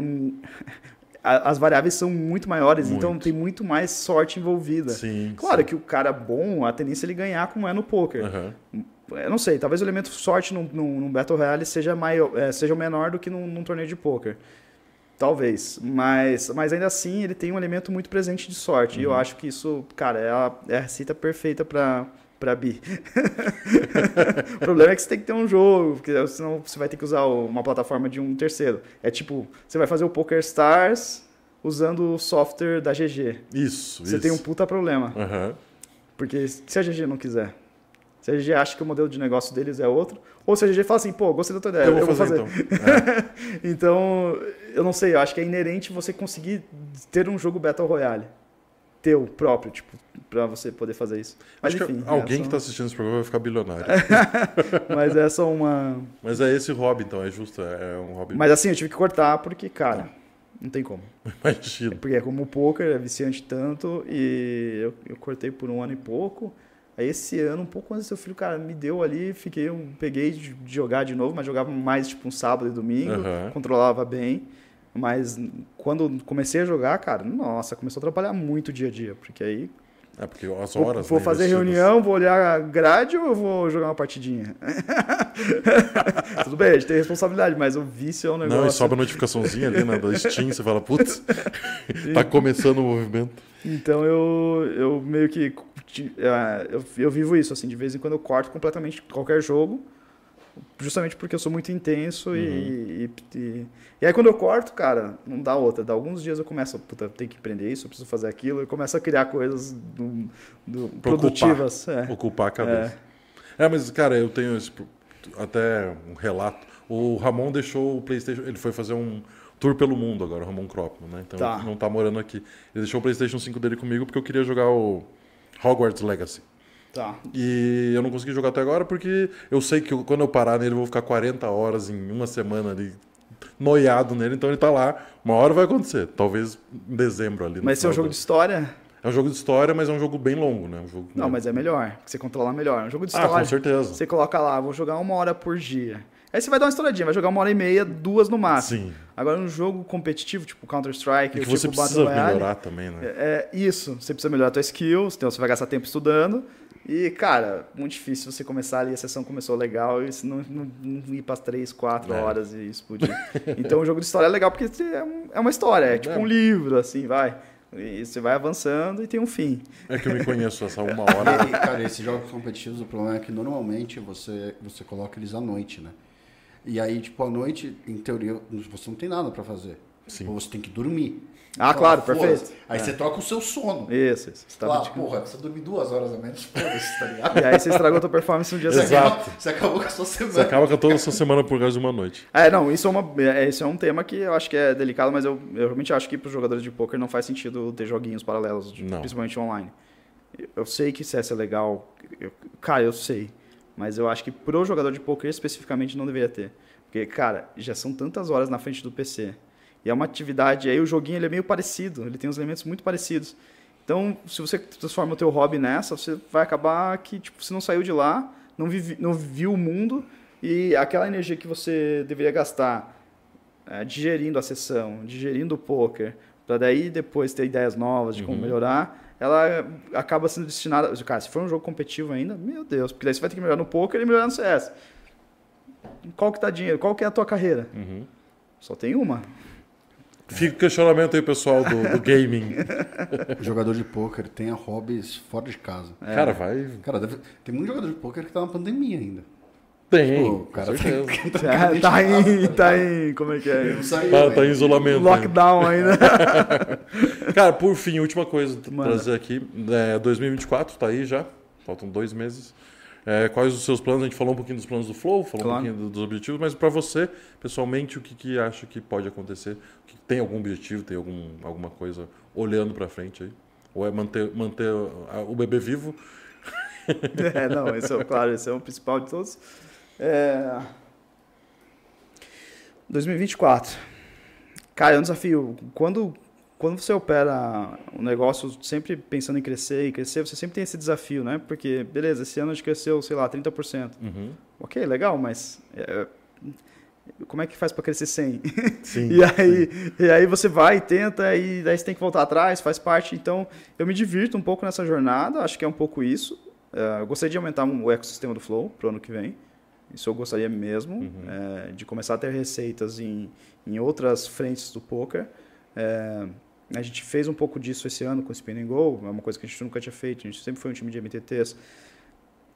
Mas eu entendo que isso é um pouco o staking. Tudo bem, eu quero, quero ter um pouco mais de frentes no staking, ter de repente outras coisas, mas eu gostaria de, de, de usar a criatividade da nossa equipe e a energia da nossa equipe interna para a gente criar soluções e produtos, pro, seja para os nossos jogadores ou para o mercado, paralelo também. É, cara, tem várias coisas. Para pensar, beleza, o Lobbyzinho é uma, uma solução nesse sentido, se para pensar. Porque, cara, o jogador hoje, beleza, o Flow opera em 20 redes de poker diferentes. Mas mesmo um time que não faça isso, ele vai operar umas 4, 5 e eu, toda a fricção que o player tem para abrir o lobby e interpretar a informação é fricção, que poderia estar destinado a tomar melhores decisões jogando Uhum. ou estudando, etc. Então, quando a gente pensa na frente poker online, eu acho que ainda tem muito espaço de desenvolvimento tecnológico para melhorar a performance do jogador. Seja técnica como, sei lá, um G- eh, GTA Wizard, essas coisas, seja um é, visual como um, um lobbyzinho da vida, que é um... é, enfim, poderia ter... Acho que eu, eu vi esses dias que tem uma, uma solução que tenta fazer isso, que está tentando fazer isso, que é tipo, você joga em um site só. Você tem 20 sites por trás, mas todo todo visual é de um só. E, claro, você pode colocar alguns notezinhos ali para saber Aham. qual é aquele, porque muda o field, muda o jeito de jogar. Sim. Mas visualmente é limpo e simplificar. Então, eu estou dando esse exemplo, mas aí a gente vai olhar, vai ter várias outras coisas Não, aí é. que, que, que dá para a gente puxar a barra é, e melhorar. É muito, muito manual ainda, Aham. eu acho, a operação de um jogador sozinho jogando ali é, é, poker, seja de estudar, seja de na hora de jogar mesmo, assim. E se pensar, o tempo de um jogador muito bom é um tempo muito caro, vale mais do que de muitos médicos por aí. Sim, E a hora. E o, é, se pensar na hora, e o médico tem lá, tem lá a secretária, ou, enfim, marcando e garantindo que quando ele estiver lá, vai ter gente lá para ele atender. Uhum. E não tem fricção, é só isso. Chegou, atendeu, pá, pá, pá, otimizado. Eu acho que no poker a gente tem muito caminho para otimizar ainda, principalmente quando você olha para jogadores que já estão num nível muito alto. É, Eu acredito que boa parte dos times ainda tratem ele como se fosse um jogador normal e. Ah, se vira aí, resolve aí as tuas buchas. Uhum. Eu acho que a gente pode resolver muitas coisas por fora para o jogador poder dedicar o tempo dele a executar da melhor forma possível a profissão dele. Então, esse, por isso que eu digo que tem muito produto, muita coisa. E não significa que, que eu vou ter uma veia de receita paralela. Eu posso simplesmente oferecer isso para os meus Teus começar oferecendo claro. para os meus jogadores. E eu percebi que isso tem valor para o mercado, eu posso expandir. Claro. E, e, enfim, é, é nessa vibe. Eu gostaria, eu acho que para finalizar, o meu, o meu sonho grande agora é continuar sendo um empresário do mundo do poker, tentando empreender, gerando o máximo de valor possível, que é essa forma de gerar gerando valor para os outros, gera valor para mim mesmo e para as pessoas próximas. Então, é isso, tentar gerar o máximo de valor possível para o mundo do poker. Perfeito, perfeito. Pico Pico, as perguntas do pessoal aí, como é que estão? Cara, A gente não pediu like hoje, ah, inclusive. pra começar, o Boa, pessoal né? do Flow tá tudo aqui, ninguém deu like. Ó, o pessoal do Flow. Tão, Não, tão é brincadeira, né? Aí é brincadeira. É o mínimo que vocês podem fazer, pessoal. Bom, é, cara, vamos lá. É, o Malaco Risse, ele pergunta é, sobre o live que você pediu esfirras. Essa é uma boa história. Essa é uma boa história. Bom, fazendo um, fazendo um preâmbulo aqui, o Malaco ele é um jogador do Flow, acho que o segundo, ou é o jogador mais antigo do Flow, ou é o segundo mai- mais antigo do Flow. É, eu estou descontando o Souza porque ele trabalha na equipe interna, que eu comentei no começo do programa. É, e o Malaco é um exemplo, cara. Ele tem. Eu não sei se ele ainda tem, né? Mas até onde eu sei, ele tem dois empregos: agente penitenciário e professor de educação física. É grinder, mulher, duas filhas. Caralho. E há anos, assim. Ele sempre, eu sempre usei ele como exemplo. Ele é, cara, ele tem um volume, para quem tem todas essas responsabilidades, de, de, de respeito, assim. E ele evoluiu muito tecnicamente. Então, o Malaco é um puta exemplo. Ele, ele faz o happy hour do Flow, que rola toda quarta-feira, que vai a molecada lá, fica tomando uma, batendo papo. Ele tem esse espírito. E a história dele é num KSOP, que é ano retrasado. Bom, não lembro. Um KSOP no Rio de Janeiro. Ele tá- foi a galera do Flow. E aí, tipo, vamos pedir um delivery. Eu, beleza, vamos pedir um Habibs. Aí eu gastei, acho que 400 reais no pedido. Na época, era 400 reais era mais do que, do que hoje, né? Aham. E, e de repente, pô, não chega, não chega, não chega. Dá, sei lá, um tempo, minha mulher me liga, pô, o que, que é esse Nossa, Habibs aqui? casa. E, e ela tava em Curitiba. Meu não, Deus Curitiba? Ou em São Paulo? Não, ela tava em São Paulo. É, em São Paulo. O que ela vai fazer com 400 reais? Cara, dá Foi tudo pro congelador. Foi tudo pro congelador. Meu Deus, cara. Sabe o iFood lá de, tipo... Não, era no sistema do Habibs, que era horrível. Então, tipo, eu coloquei o- Nossa o, Senhora. o Sheraton, Rio de Janeiro...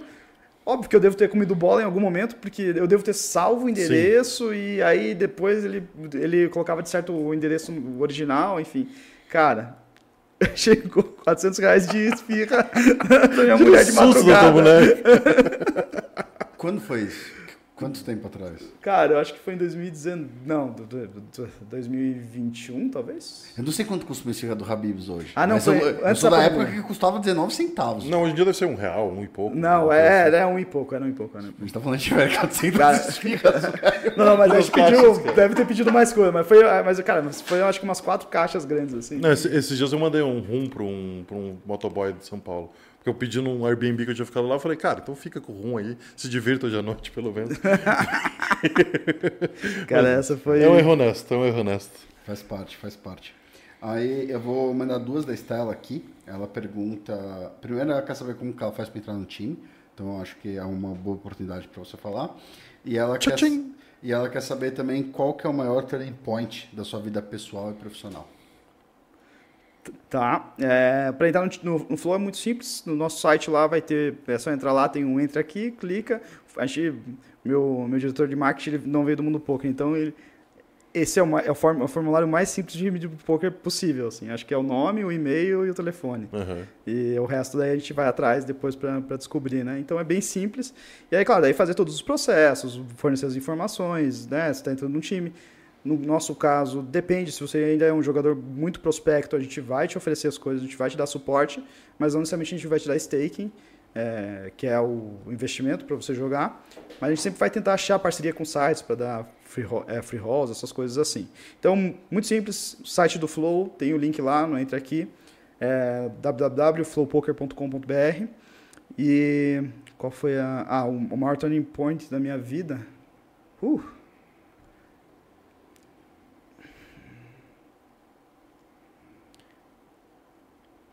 Acho que perdi meu pai aos nove.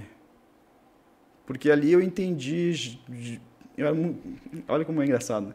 Claro que, primeiro, assim, fui uma, uma educação cristã, então tem, tem os elementos, se você olhar na- Uhum. na, na Bíblia, tem a parte de Jesus, tem sempre essa história da tragédia, né? De, de lidar com a tragédia. E, e durante a minha infância ali, eu sempre fui muito fã do Batman. Que, o que acontece com ele? Órfão. É, ele perde os dois pais, né? Uhum. Então, então eu sempre, cara, tive essa melancolia ali, mesmo na infância interna. E aí quando aconteceu, eu entendi rápido, assim, beleza, eu era o... Aí tinha uma irmã mais velha e eu, né? Um ano de diferença. Daí na minha visão, né? é, Beleza, eu sou o homem da família com a morte do meu pai. Eu tinha mais dois irmãos mais novos. E aí um tio avô chegou pra mim no funeral e falou, é, eu passei exatamente por isso agora é, é com você. Eu tinha nove anos. Cara, isso não, tô dizendo que foi difícil. Claro que é difícil porque você passa a adolescência, começa a viver as coisas, você gostaria de ter, passar isso pro teu pai e tal. Uhum. É, mas eu acho que esse foi o maior turning point porque ali eu amadureci muito rápido. Então, tudo foi muito precoce para mim porque tinha que ser. Uhum. E, e claro, o nascimento do meu filho é um outro turning point, porque dali até o nascimento do meu filho, beleza, sucesso profissional, tudo isso é legal, pô, você sai do zero, mas isso. Não- tem muita gente que sai do zero, a maior parte das pessoas saem do zero, então não, tem um mérito aí, mas é uma coisa comum. É, sair do, de um balconista de loja de material de construção para um jogador de poker de sucesso, na minha, lá atrás, de sucesso nacional e tal, foi uma coisa muito legal, foi um turning point da minha vida. Mas o filho, cara, ele. Tipo, você olha pro passado e você começa. Pelo menos eu tenho isso, essa impressão. É, é realmente isso, é como se fosse branco e preto. Beleza, legal, tudo isso é legal. Mas agora mudou, tipo assim, é, a vida começa a ficar mais colorida, não no, no espírito bobo da coisa, mas porque realmente, cara, muda o senso de responsabilidade, é, sair, sair beber, eu já não tinha muito isso, mas comparado com ficar com a família, tem, tem um EV maior ali, você sente uma, uma coisa maior. Não que você não possa fazer as duas coisas, eu fiz eu já, inclusive, já fui fazer imersão depois que meu filho nasceu, essas coisas, mas, mas muda e todo dia você quer ver aquilo, né? Você quer ver a evolução e.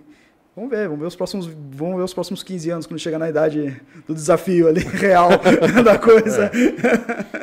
Mas eu acho que eu poderia ter esses dois turning points assim, a morte do meu pai que faz eu ter que amadurecer muito mais rápido. É, muitos, muitos aí devem estar é, se relacionando com isso.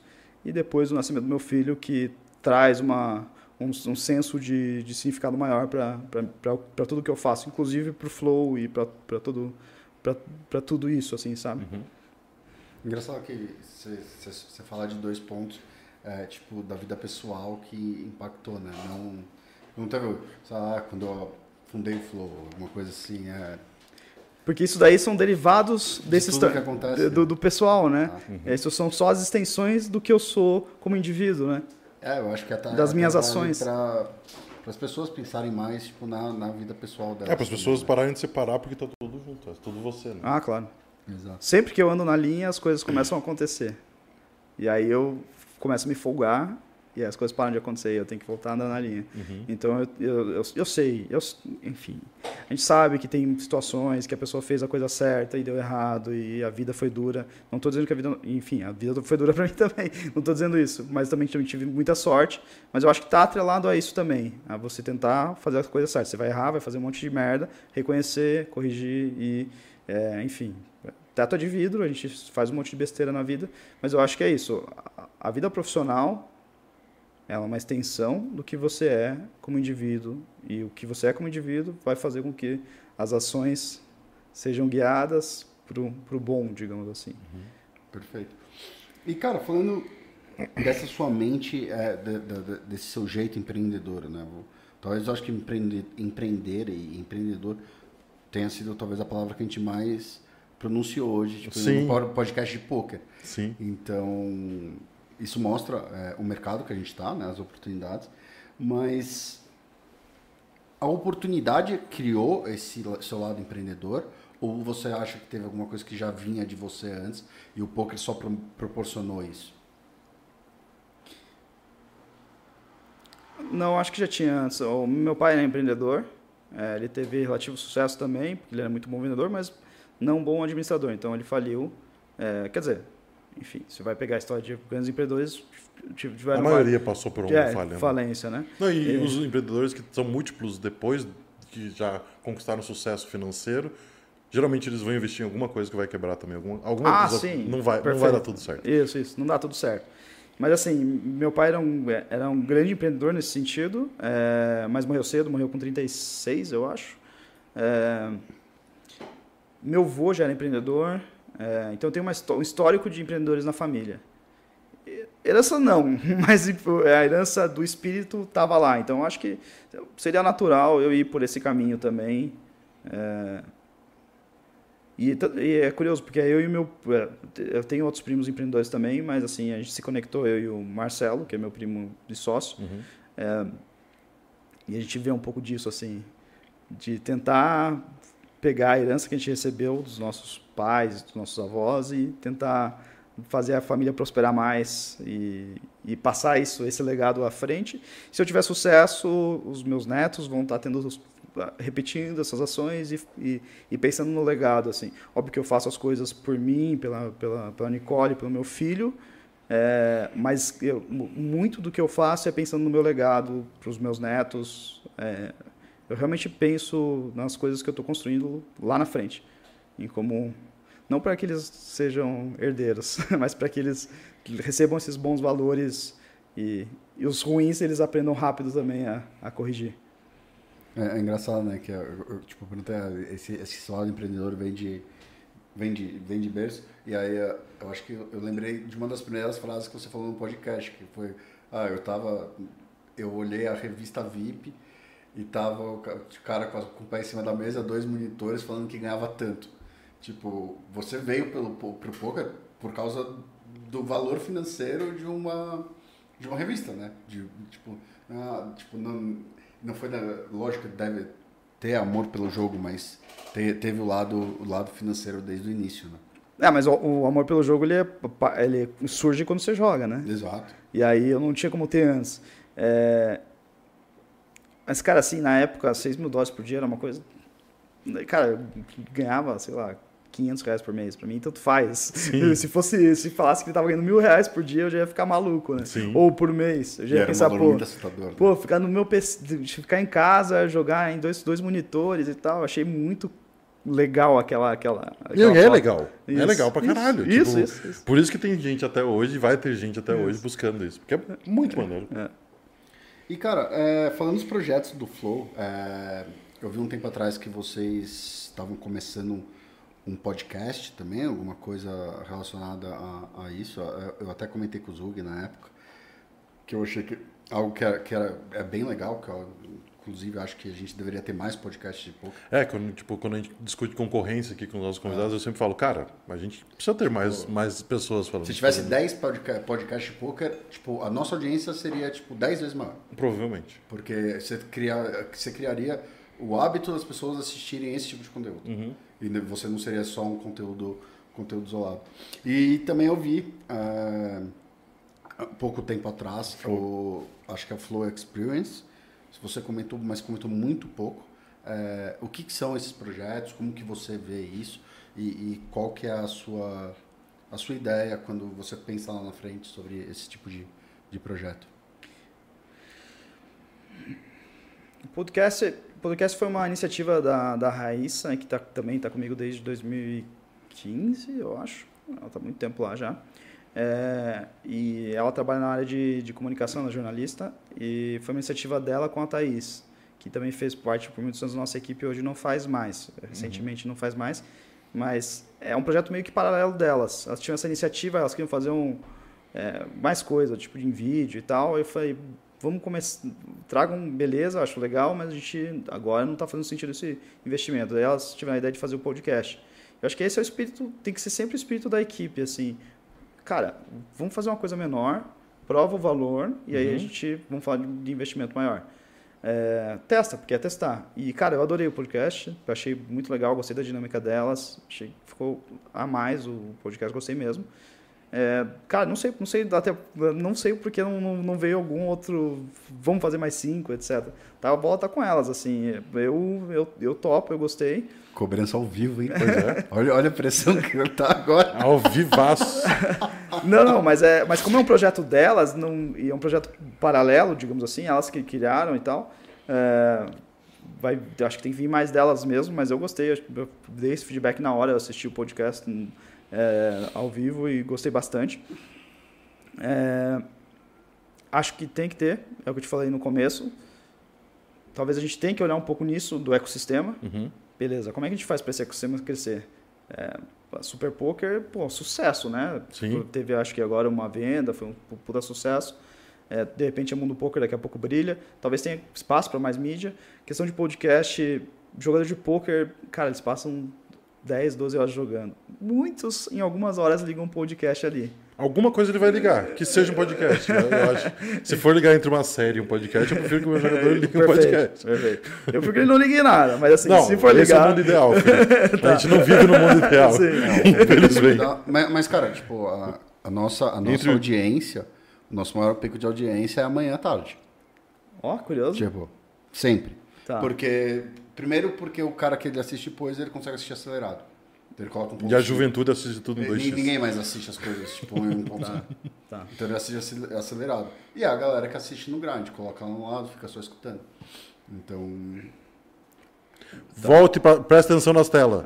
Você que tá aí agora. é, é melhor que o cara assistir uma série na Netflix. né? Não, isso é fato. Que- Ou um jogo do Flamengo. É, nossa. O, o Shorts, cara, o Shorts eu acho uma bela, bela sacada. Ah, Acho que vocês, vocês fazem isso, tem que, cara, isso aí. Isso aí, é, isso aí é onde vocês vão captar, né? sim. Com certeza. É onde você vai captar mesmo. Então, acho que mídia, tem muito espaço de mídia de poker. Muito espaço para mídia de poker. Então, não fecho meus olhos, não é a minha especialidade, mas, mas eu, eu acho que dentro do ecossistema tem espaço. Qualquer outra dúvida? Do Flow Experience. Flow Experience. Flow Experience foi, foi isso, assim, eh, talvez até inspirado um pouco pelo Midas, assim, de, de a gente ver vocês atuando, fazendo, fazendo a, a parte física de produtos, essas coisas de gear, muito legal. É, mas foi uma ideia que o, que o Gustavo Nadolski, que é nosso financeiro, diretor financeiro, falou, pô, vamos fazer uma, uma casa para trazer os jogadores, para eles jogarem juntos. Daí eu falei, primeira coisa, sem álcool e sem mulher. Diga, assumindo que sejam só jogadores homens que vão para casa. Claro, claro. Sem álcool e sem mulher. Cara da festa de 2 mil dólares por cabeça fazendo isso. A hipocrisia, gente. Não, aquilo lá, aquilo lá deixou ele desconfortável com você. Foi, foi esse é o aprendizado. esse é o aprendizado. Gustavo Nadolski é o Gus Laden. Isso, Gus Laden. Ele jogou no Midas. É, isso. Um abraço pro Gus. É, Gus, Ele monstro. tá aí. Tava aí, pelo menos no chat agora. É um pô. monstro. É, Então foi a ideia dele. A primeira coisa que eu falei pra ele, não, esquece, não vamos fazer. Sim. Não vamos fazer. Aí depois, hum, tá, talvez, se a gente colocar uma, se a gente colocar uma nutricionista, colocar um- uma cozinheira, um personal, fazer uma dinâmica ali, não ter festa, não ter álcool, essas coisas, talvez a gente possa extrair alguma coisa disso. Gente, enfim, pensou num projeto de um mês, uma mansão no Guarujá, aí começou a fazer as contas. Daí eu falei, puta, e se a gente descobrir no 15º dia que a gente fez uma cagada monstra? Sim. Daí eu falei, não, tem que ser um teste menor. A gente fez um teste de 12 dias. É, E assim, aprendizado. É duro, é difícil, porque você está tirando 12 pessoas. Talvez 12 dias não seja o ideal, porque você até mudar a rotina. É um período sono, curto, talvez. né? é, então, é, leva 4, 5 acostumar. dias. E a gente já perdeu metade do, do negócio ali. E eu deveria ter pego um pouco mais pesado na grade também, ter definido um pouco melhor a grade. Os Reds fizeram um trabalho legal, mas eu acho que tinha espaço para a gente fazer melhor. Uhum. Porque, porque o que, que eles fizeram? Eles fizeram uma grade normal. Que é a grade flow boa, ótima, maravilhosa. Só que assim, ali tinha que ser uma grade flow intensificada, porque você só 12 dias, você tem que tirar resultado de 12 dias. Então você tem que garantir que to- todos os 12 dias sejam bons. Como é que se faz isso? A gente tem um jeito de fazer isso, a gente sabe fazer isso. Só que eles foram com o intuito de fazer a grade ideal para os caras normal. E ali a gente só tinha 12 dias. Então, questão de resultado, poderia ter sido melhor nesse sentido. É, se a gente tivesse feito. um- Mas aí esse é o bom. Foram 12 dias, a gente aprendeu a lição. E agora, se a gente for fazer de novo, a gente já sabe é, alguns os maiores gaps ali, os maiores erros. E funcionou bem esse negócio do álcool, acho que foi excelente a gente não ter colocado. a gente colocou no final, acabou, Claro. vamos fazer um churras. Ok, beleza. Mas durante é muito duro, cara. Porque os caras, eles vivem no mundo deles. Aí eles vão lá pra uma casa, tomando junto. Ah, vamos pra um pagodinho aqui, não sei o quê, cara. Até as 4, 5 da manhã, não tem jeito, bebendo. Aí Não dá nem pra julgar É, esse tipo de coisa. é. Porque, cara, é óbvio, não, jovem. tem jeito, não tem quer- jeito, vai fazer o quê? E aí, isso, se a gente só tem 12 dias, isso vai custar quantos dias, essa noitada? Vai custar pelo menos um. Pelo menos- um no e mínimo. meio. Então. Na minha idade, três. é, na minha também. então, então é isso. O Flow Experience foi, foi, foi bem legal nesse sentido de se aproximar, ver a realidade dos caras, que às vezes a gente se distancia um pouco quando a gente está muito no operacional. E se vão ter outras, não sei. Porque é bem desafiador, bastante energia. É. Eu acho que o espírito pode ser bom, assim. É, tipo, ter uns hubs, um apartamento que você aluga para os caras. Dá uma- se for vários na mesma cidade, você consegue ter uma cozinheira que atenda vários, ter um manager que atenda vários, um personal que atenda vários apartamentos. E aí você otimiza o custo para os caras também, porque eles dividem, fica tudo mais barato. Então, tem uma, eu acho que tem uma ideia potencial aí, só que hoje, dentro das oportunidades que a gente tem de melhoria dentro do Flow, eu acho que essa é uma das menores. Apesar de eu achar que tem um EV gigantesco se a gente conseguir criar um ambiente bom para os caras e otimizado, tipo aquele lance de tirar fricção. Sim, sim. Porque na vida real, o cara tem que cozinhar, o cara tem que não sei o que, não sei o que, e tudo isso é fricção.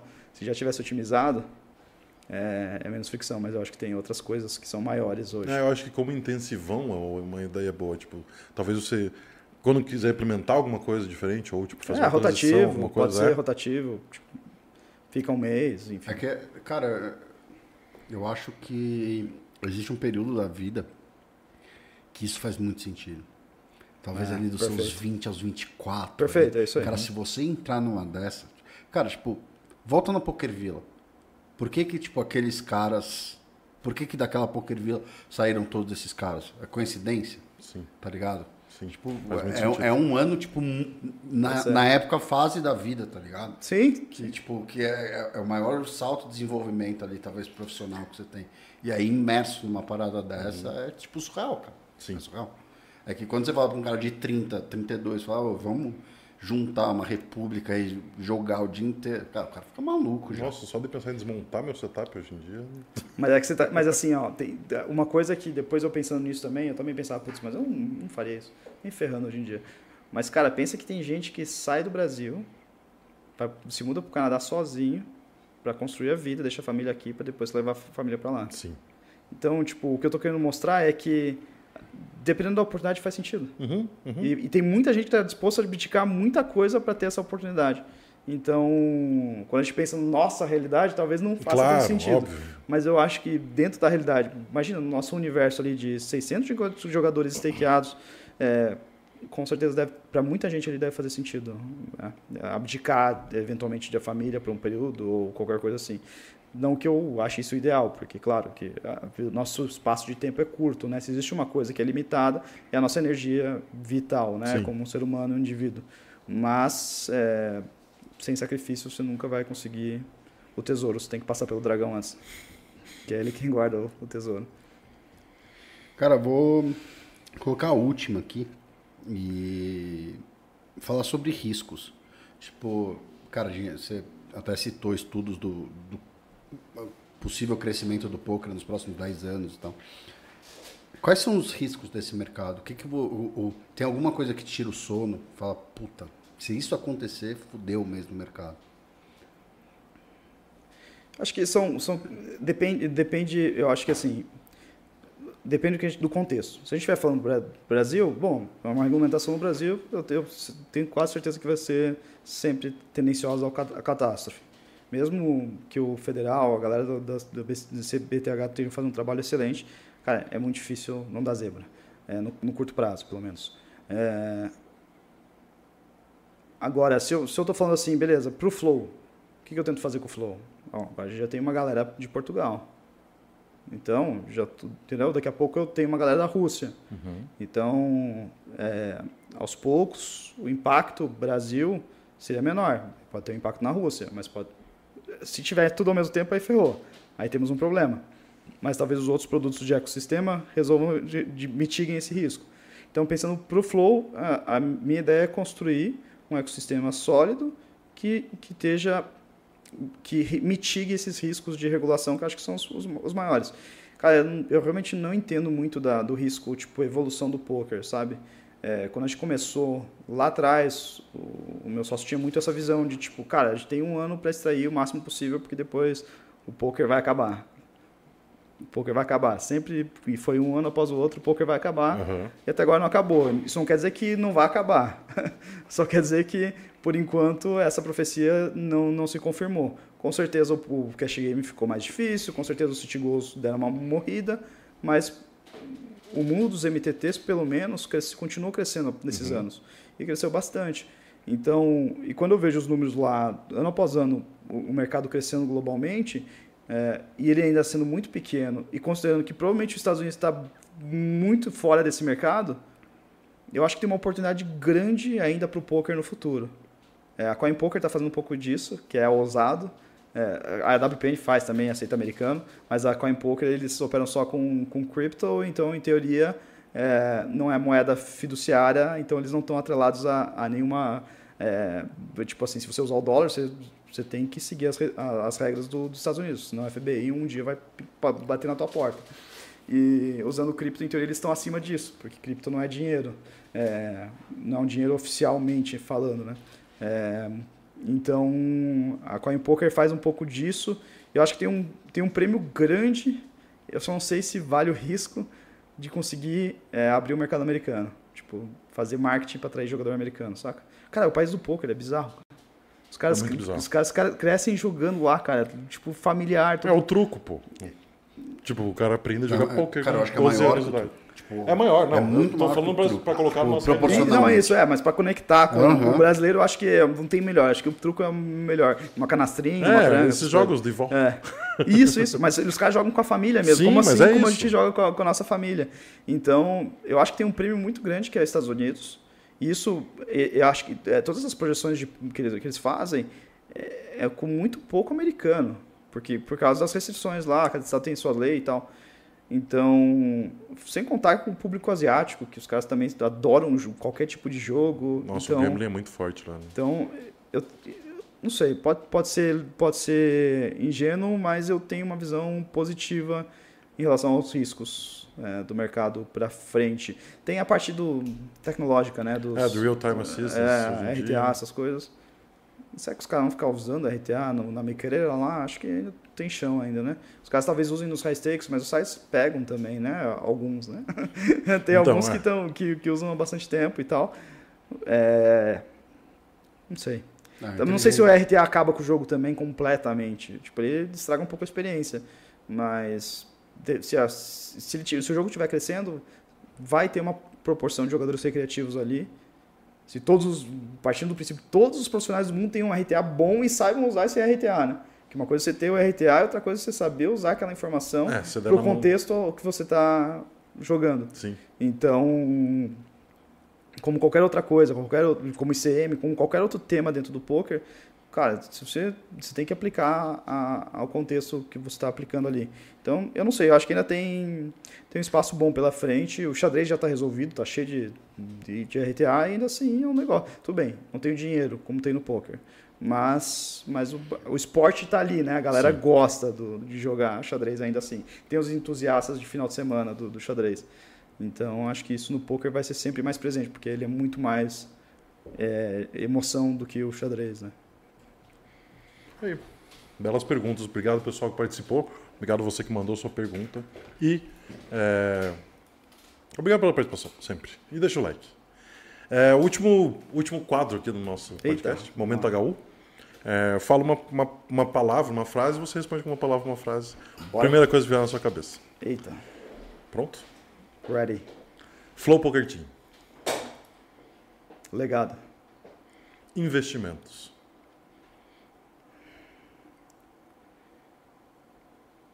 Impossíveis no mundo de juros negativos. Poker. Paixão. Melhor experiência que o poker te deu.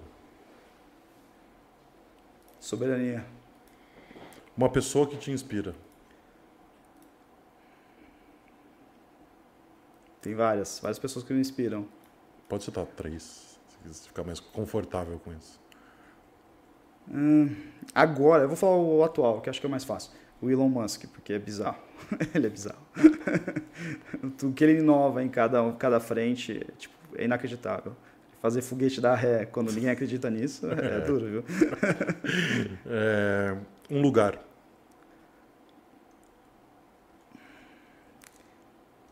Meu sogro, meu sogro fez uma leitura muito boa disso. É, ele fala que, independente da idade, o homem ele sempre tende a voltar a, a, da onde nasceu. Então, para mim, Rio Negrinho é um lugar que sempre aquece meu coração quando começo a ver as araucárias, não sei, aquela serra. Acho que tem isso, não sei porquê, mas tem essa, essa parte romântica da vida e, e meu lugar é Rio Negrinho. É, amizade. importante e eu sou um pecador nesse sentido em cultivar as amizades. É, Me relaciono muito bem com todo mundo, assim, do poker, tenho tenho grandes amigos, mas eu, eu sou muito all-in trabalho, essas coisas. E tenho dificuldade em fazer aquele relacionamento de marcar, sabe? Sim. É. Regar. Regar. a amizade. Regar, regar, cultivar ela. Aham. Mas eu, eu tenho grandes amigos, isso eu não posso negar. Uma viagem que ainda quer fazer. Japão, Estados Unidos, Estados Unidos nunca fui. Curioso. Nunca fui para os Estados Unidos. Nunca foi pra Vegas? Nunca fui para Vegas. Curioso, né? Curioso? Bem curioso. Que bom que, que surgiu isso agora. tá? Mas devo, devo, devo, ir, devo ir ano que vem. Ah, daqui a pouco você vai ter que ir pra Disney também, então é fica isso, tranquilo. perfeito. é. Mas o Japão me, me inspira também pela, pela toda a cultura de disciplina Uhum. e de, de, de fazer as coisas do melhor jeito possível. Eu acho que isso é muito legal no Japão. Massa. É, é, maior sonho pessoal. É formar uma família, ter filho, realizado. Uma bebida.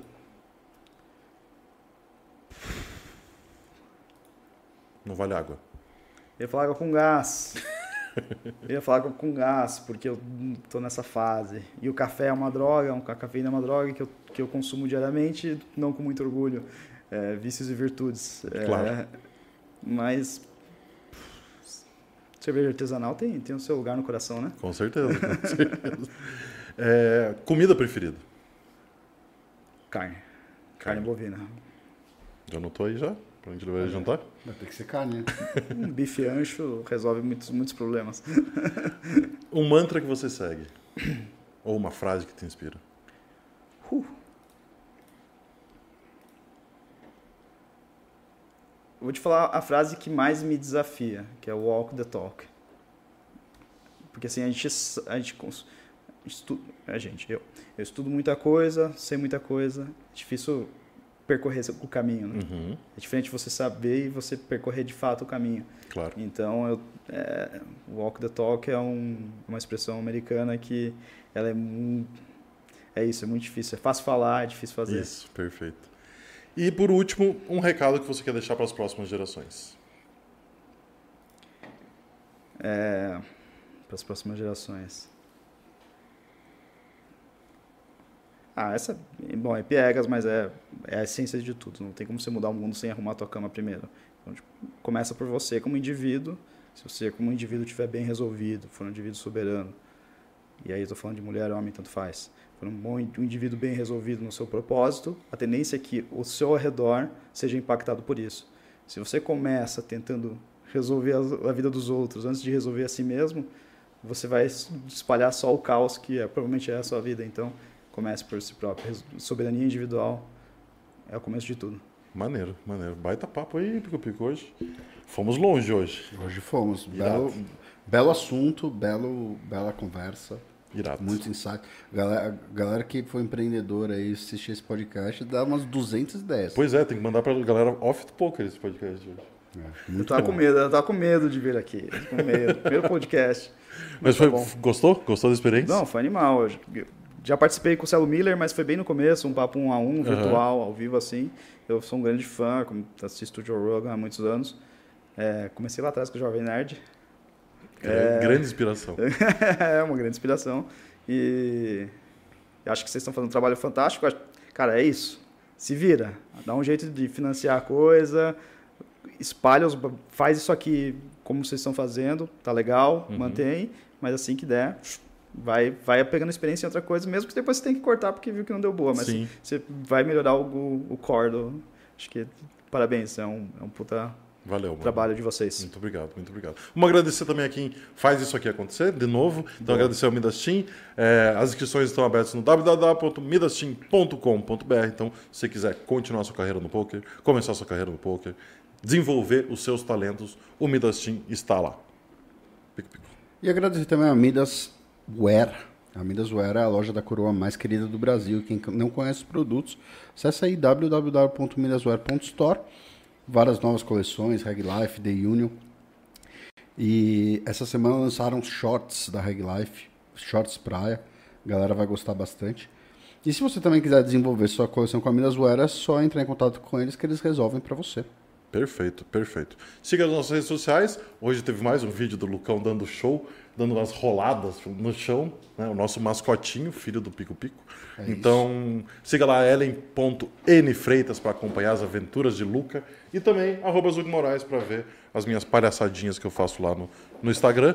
Suas redes, Felipe, se quiser deixar aí, as redes do Flow também, se quiser deixar como recado. Obrigado pelo espaço. É, no Instagram o Flow é arroba flowpokerteam, acho que é o mais simples. E o meu Instagram pessoal é arroba Felipe, com dois L's, A Nunes. É, posto com muito pouca frequência, não sou dessa geração, mas eu estou Não tentando somos. melhorar. Estou tentando melhorar para poder contribuir um pouco mais com o geral. E é isso, cara. Só agradecer pelo espaço aí, fantástico. Obrigado você. A gente sempre deixa uma lembrancinha para o nosso convidado, né? Então, Obrigado. um troféuzinho. Mais um troféu colocar, lá pro- colocar na sua estante. Perfeito. Cara, muito obrigado mesmo disponibilizar o teu Obrigado. tempo para vir aqui falar com a gente, disponibilizar, é, abrir tudo o que você pensa aí para falar para a galera e tamo junto, muito obrigado mesmo pela sua participação. Espero retornar. Obrigado. Vocês de casa, muito obrigado por acompanhar a gente mais uma semana. Semana que vem a gente está de volta às 19 horas de terça-feira. Terça-feira que vem, a gente vai falar com o último campeão brasileiro. É verdade, a Não 19 estará aqui conversando com a gente. Então, a terça-feira, às 19 horas, a gente aguarda vocês aqui no Papo de Coroa. Muito obrigado por mais uma semana. Tenham um ótimo final de semana e a gente se vê na semana que vem. Um abraço.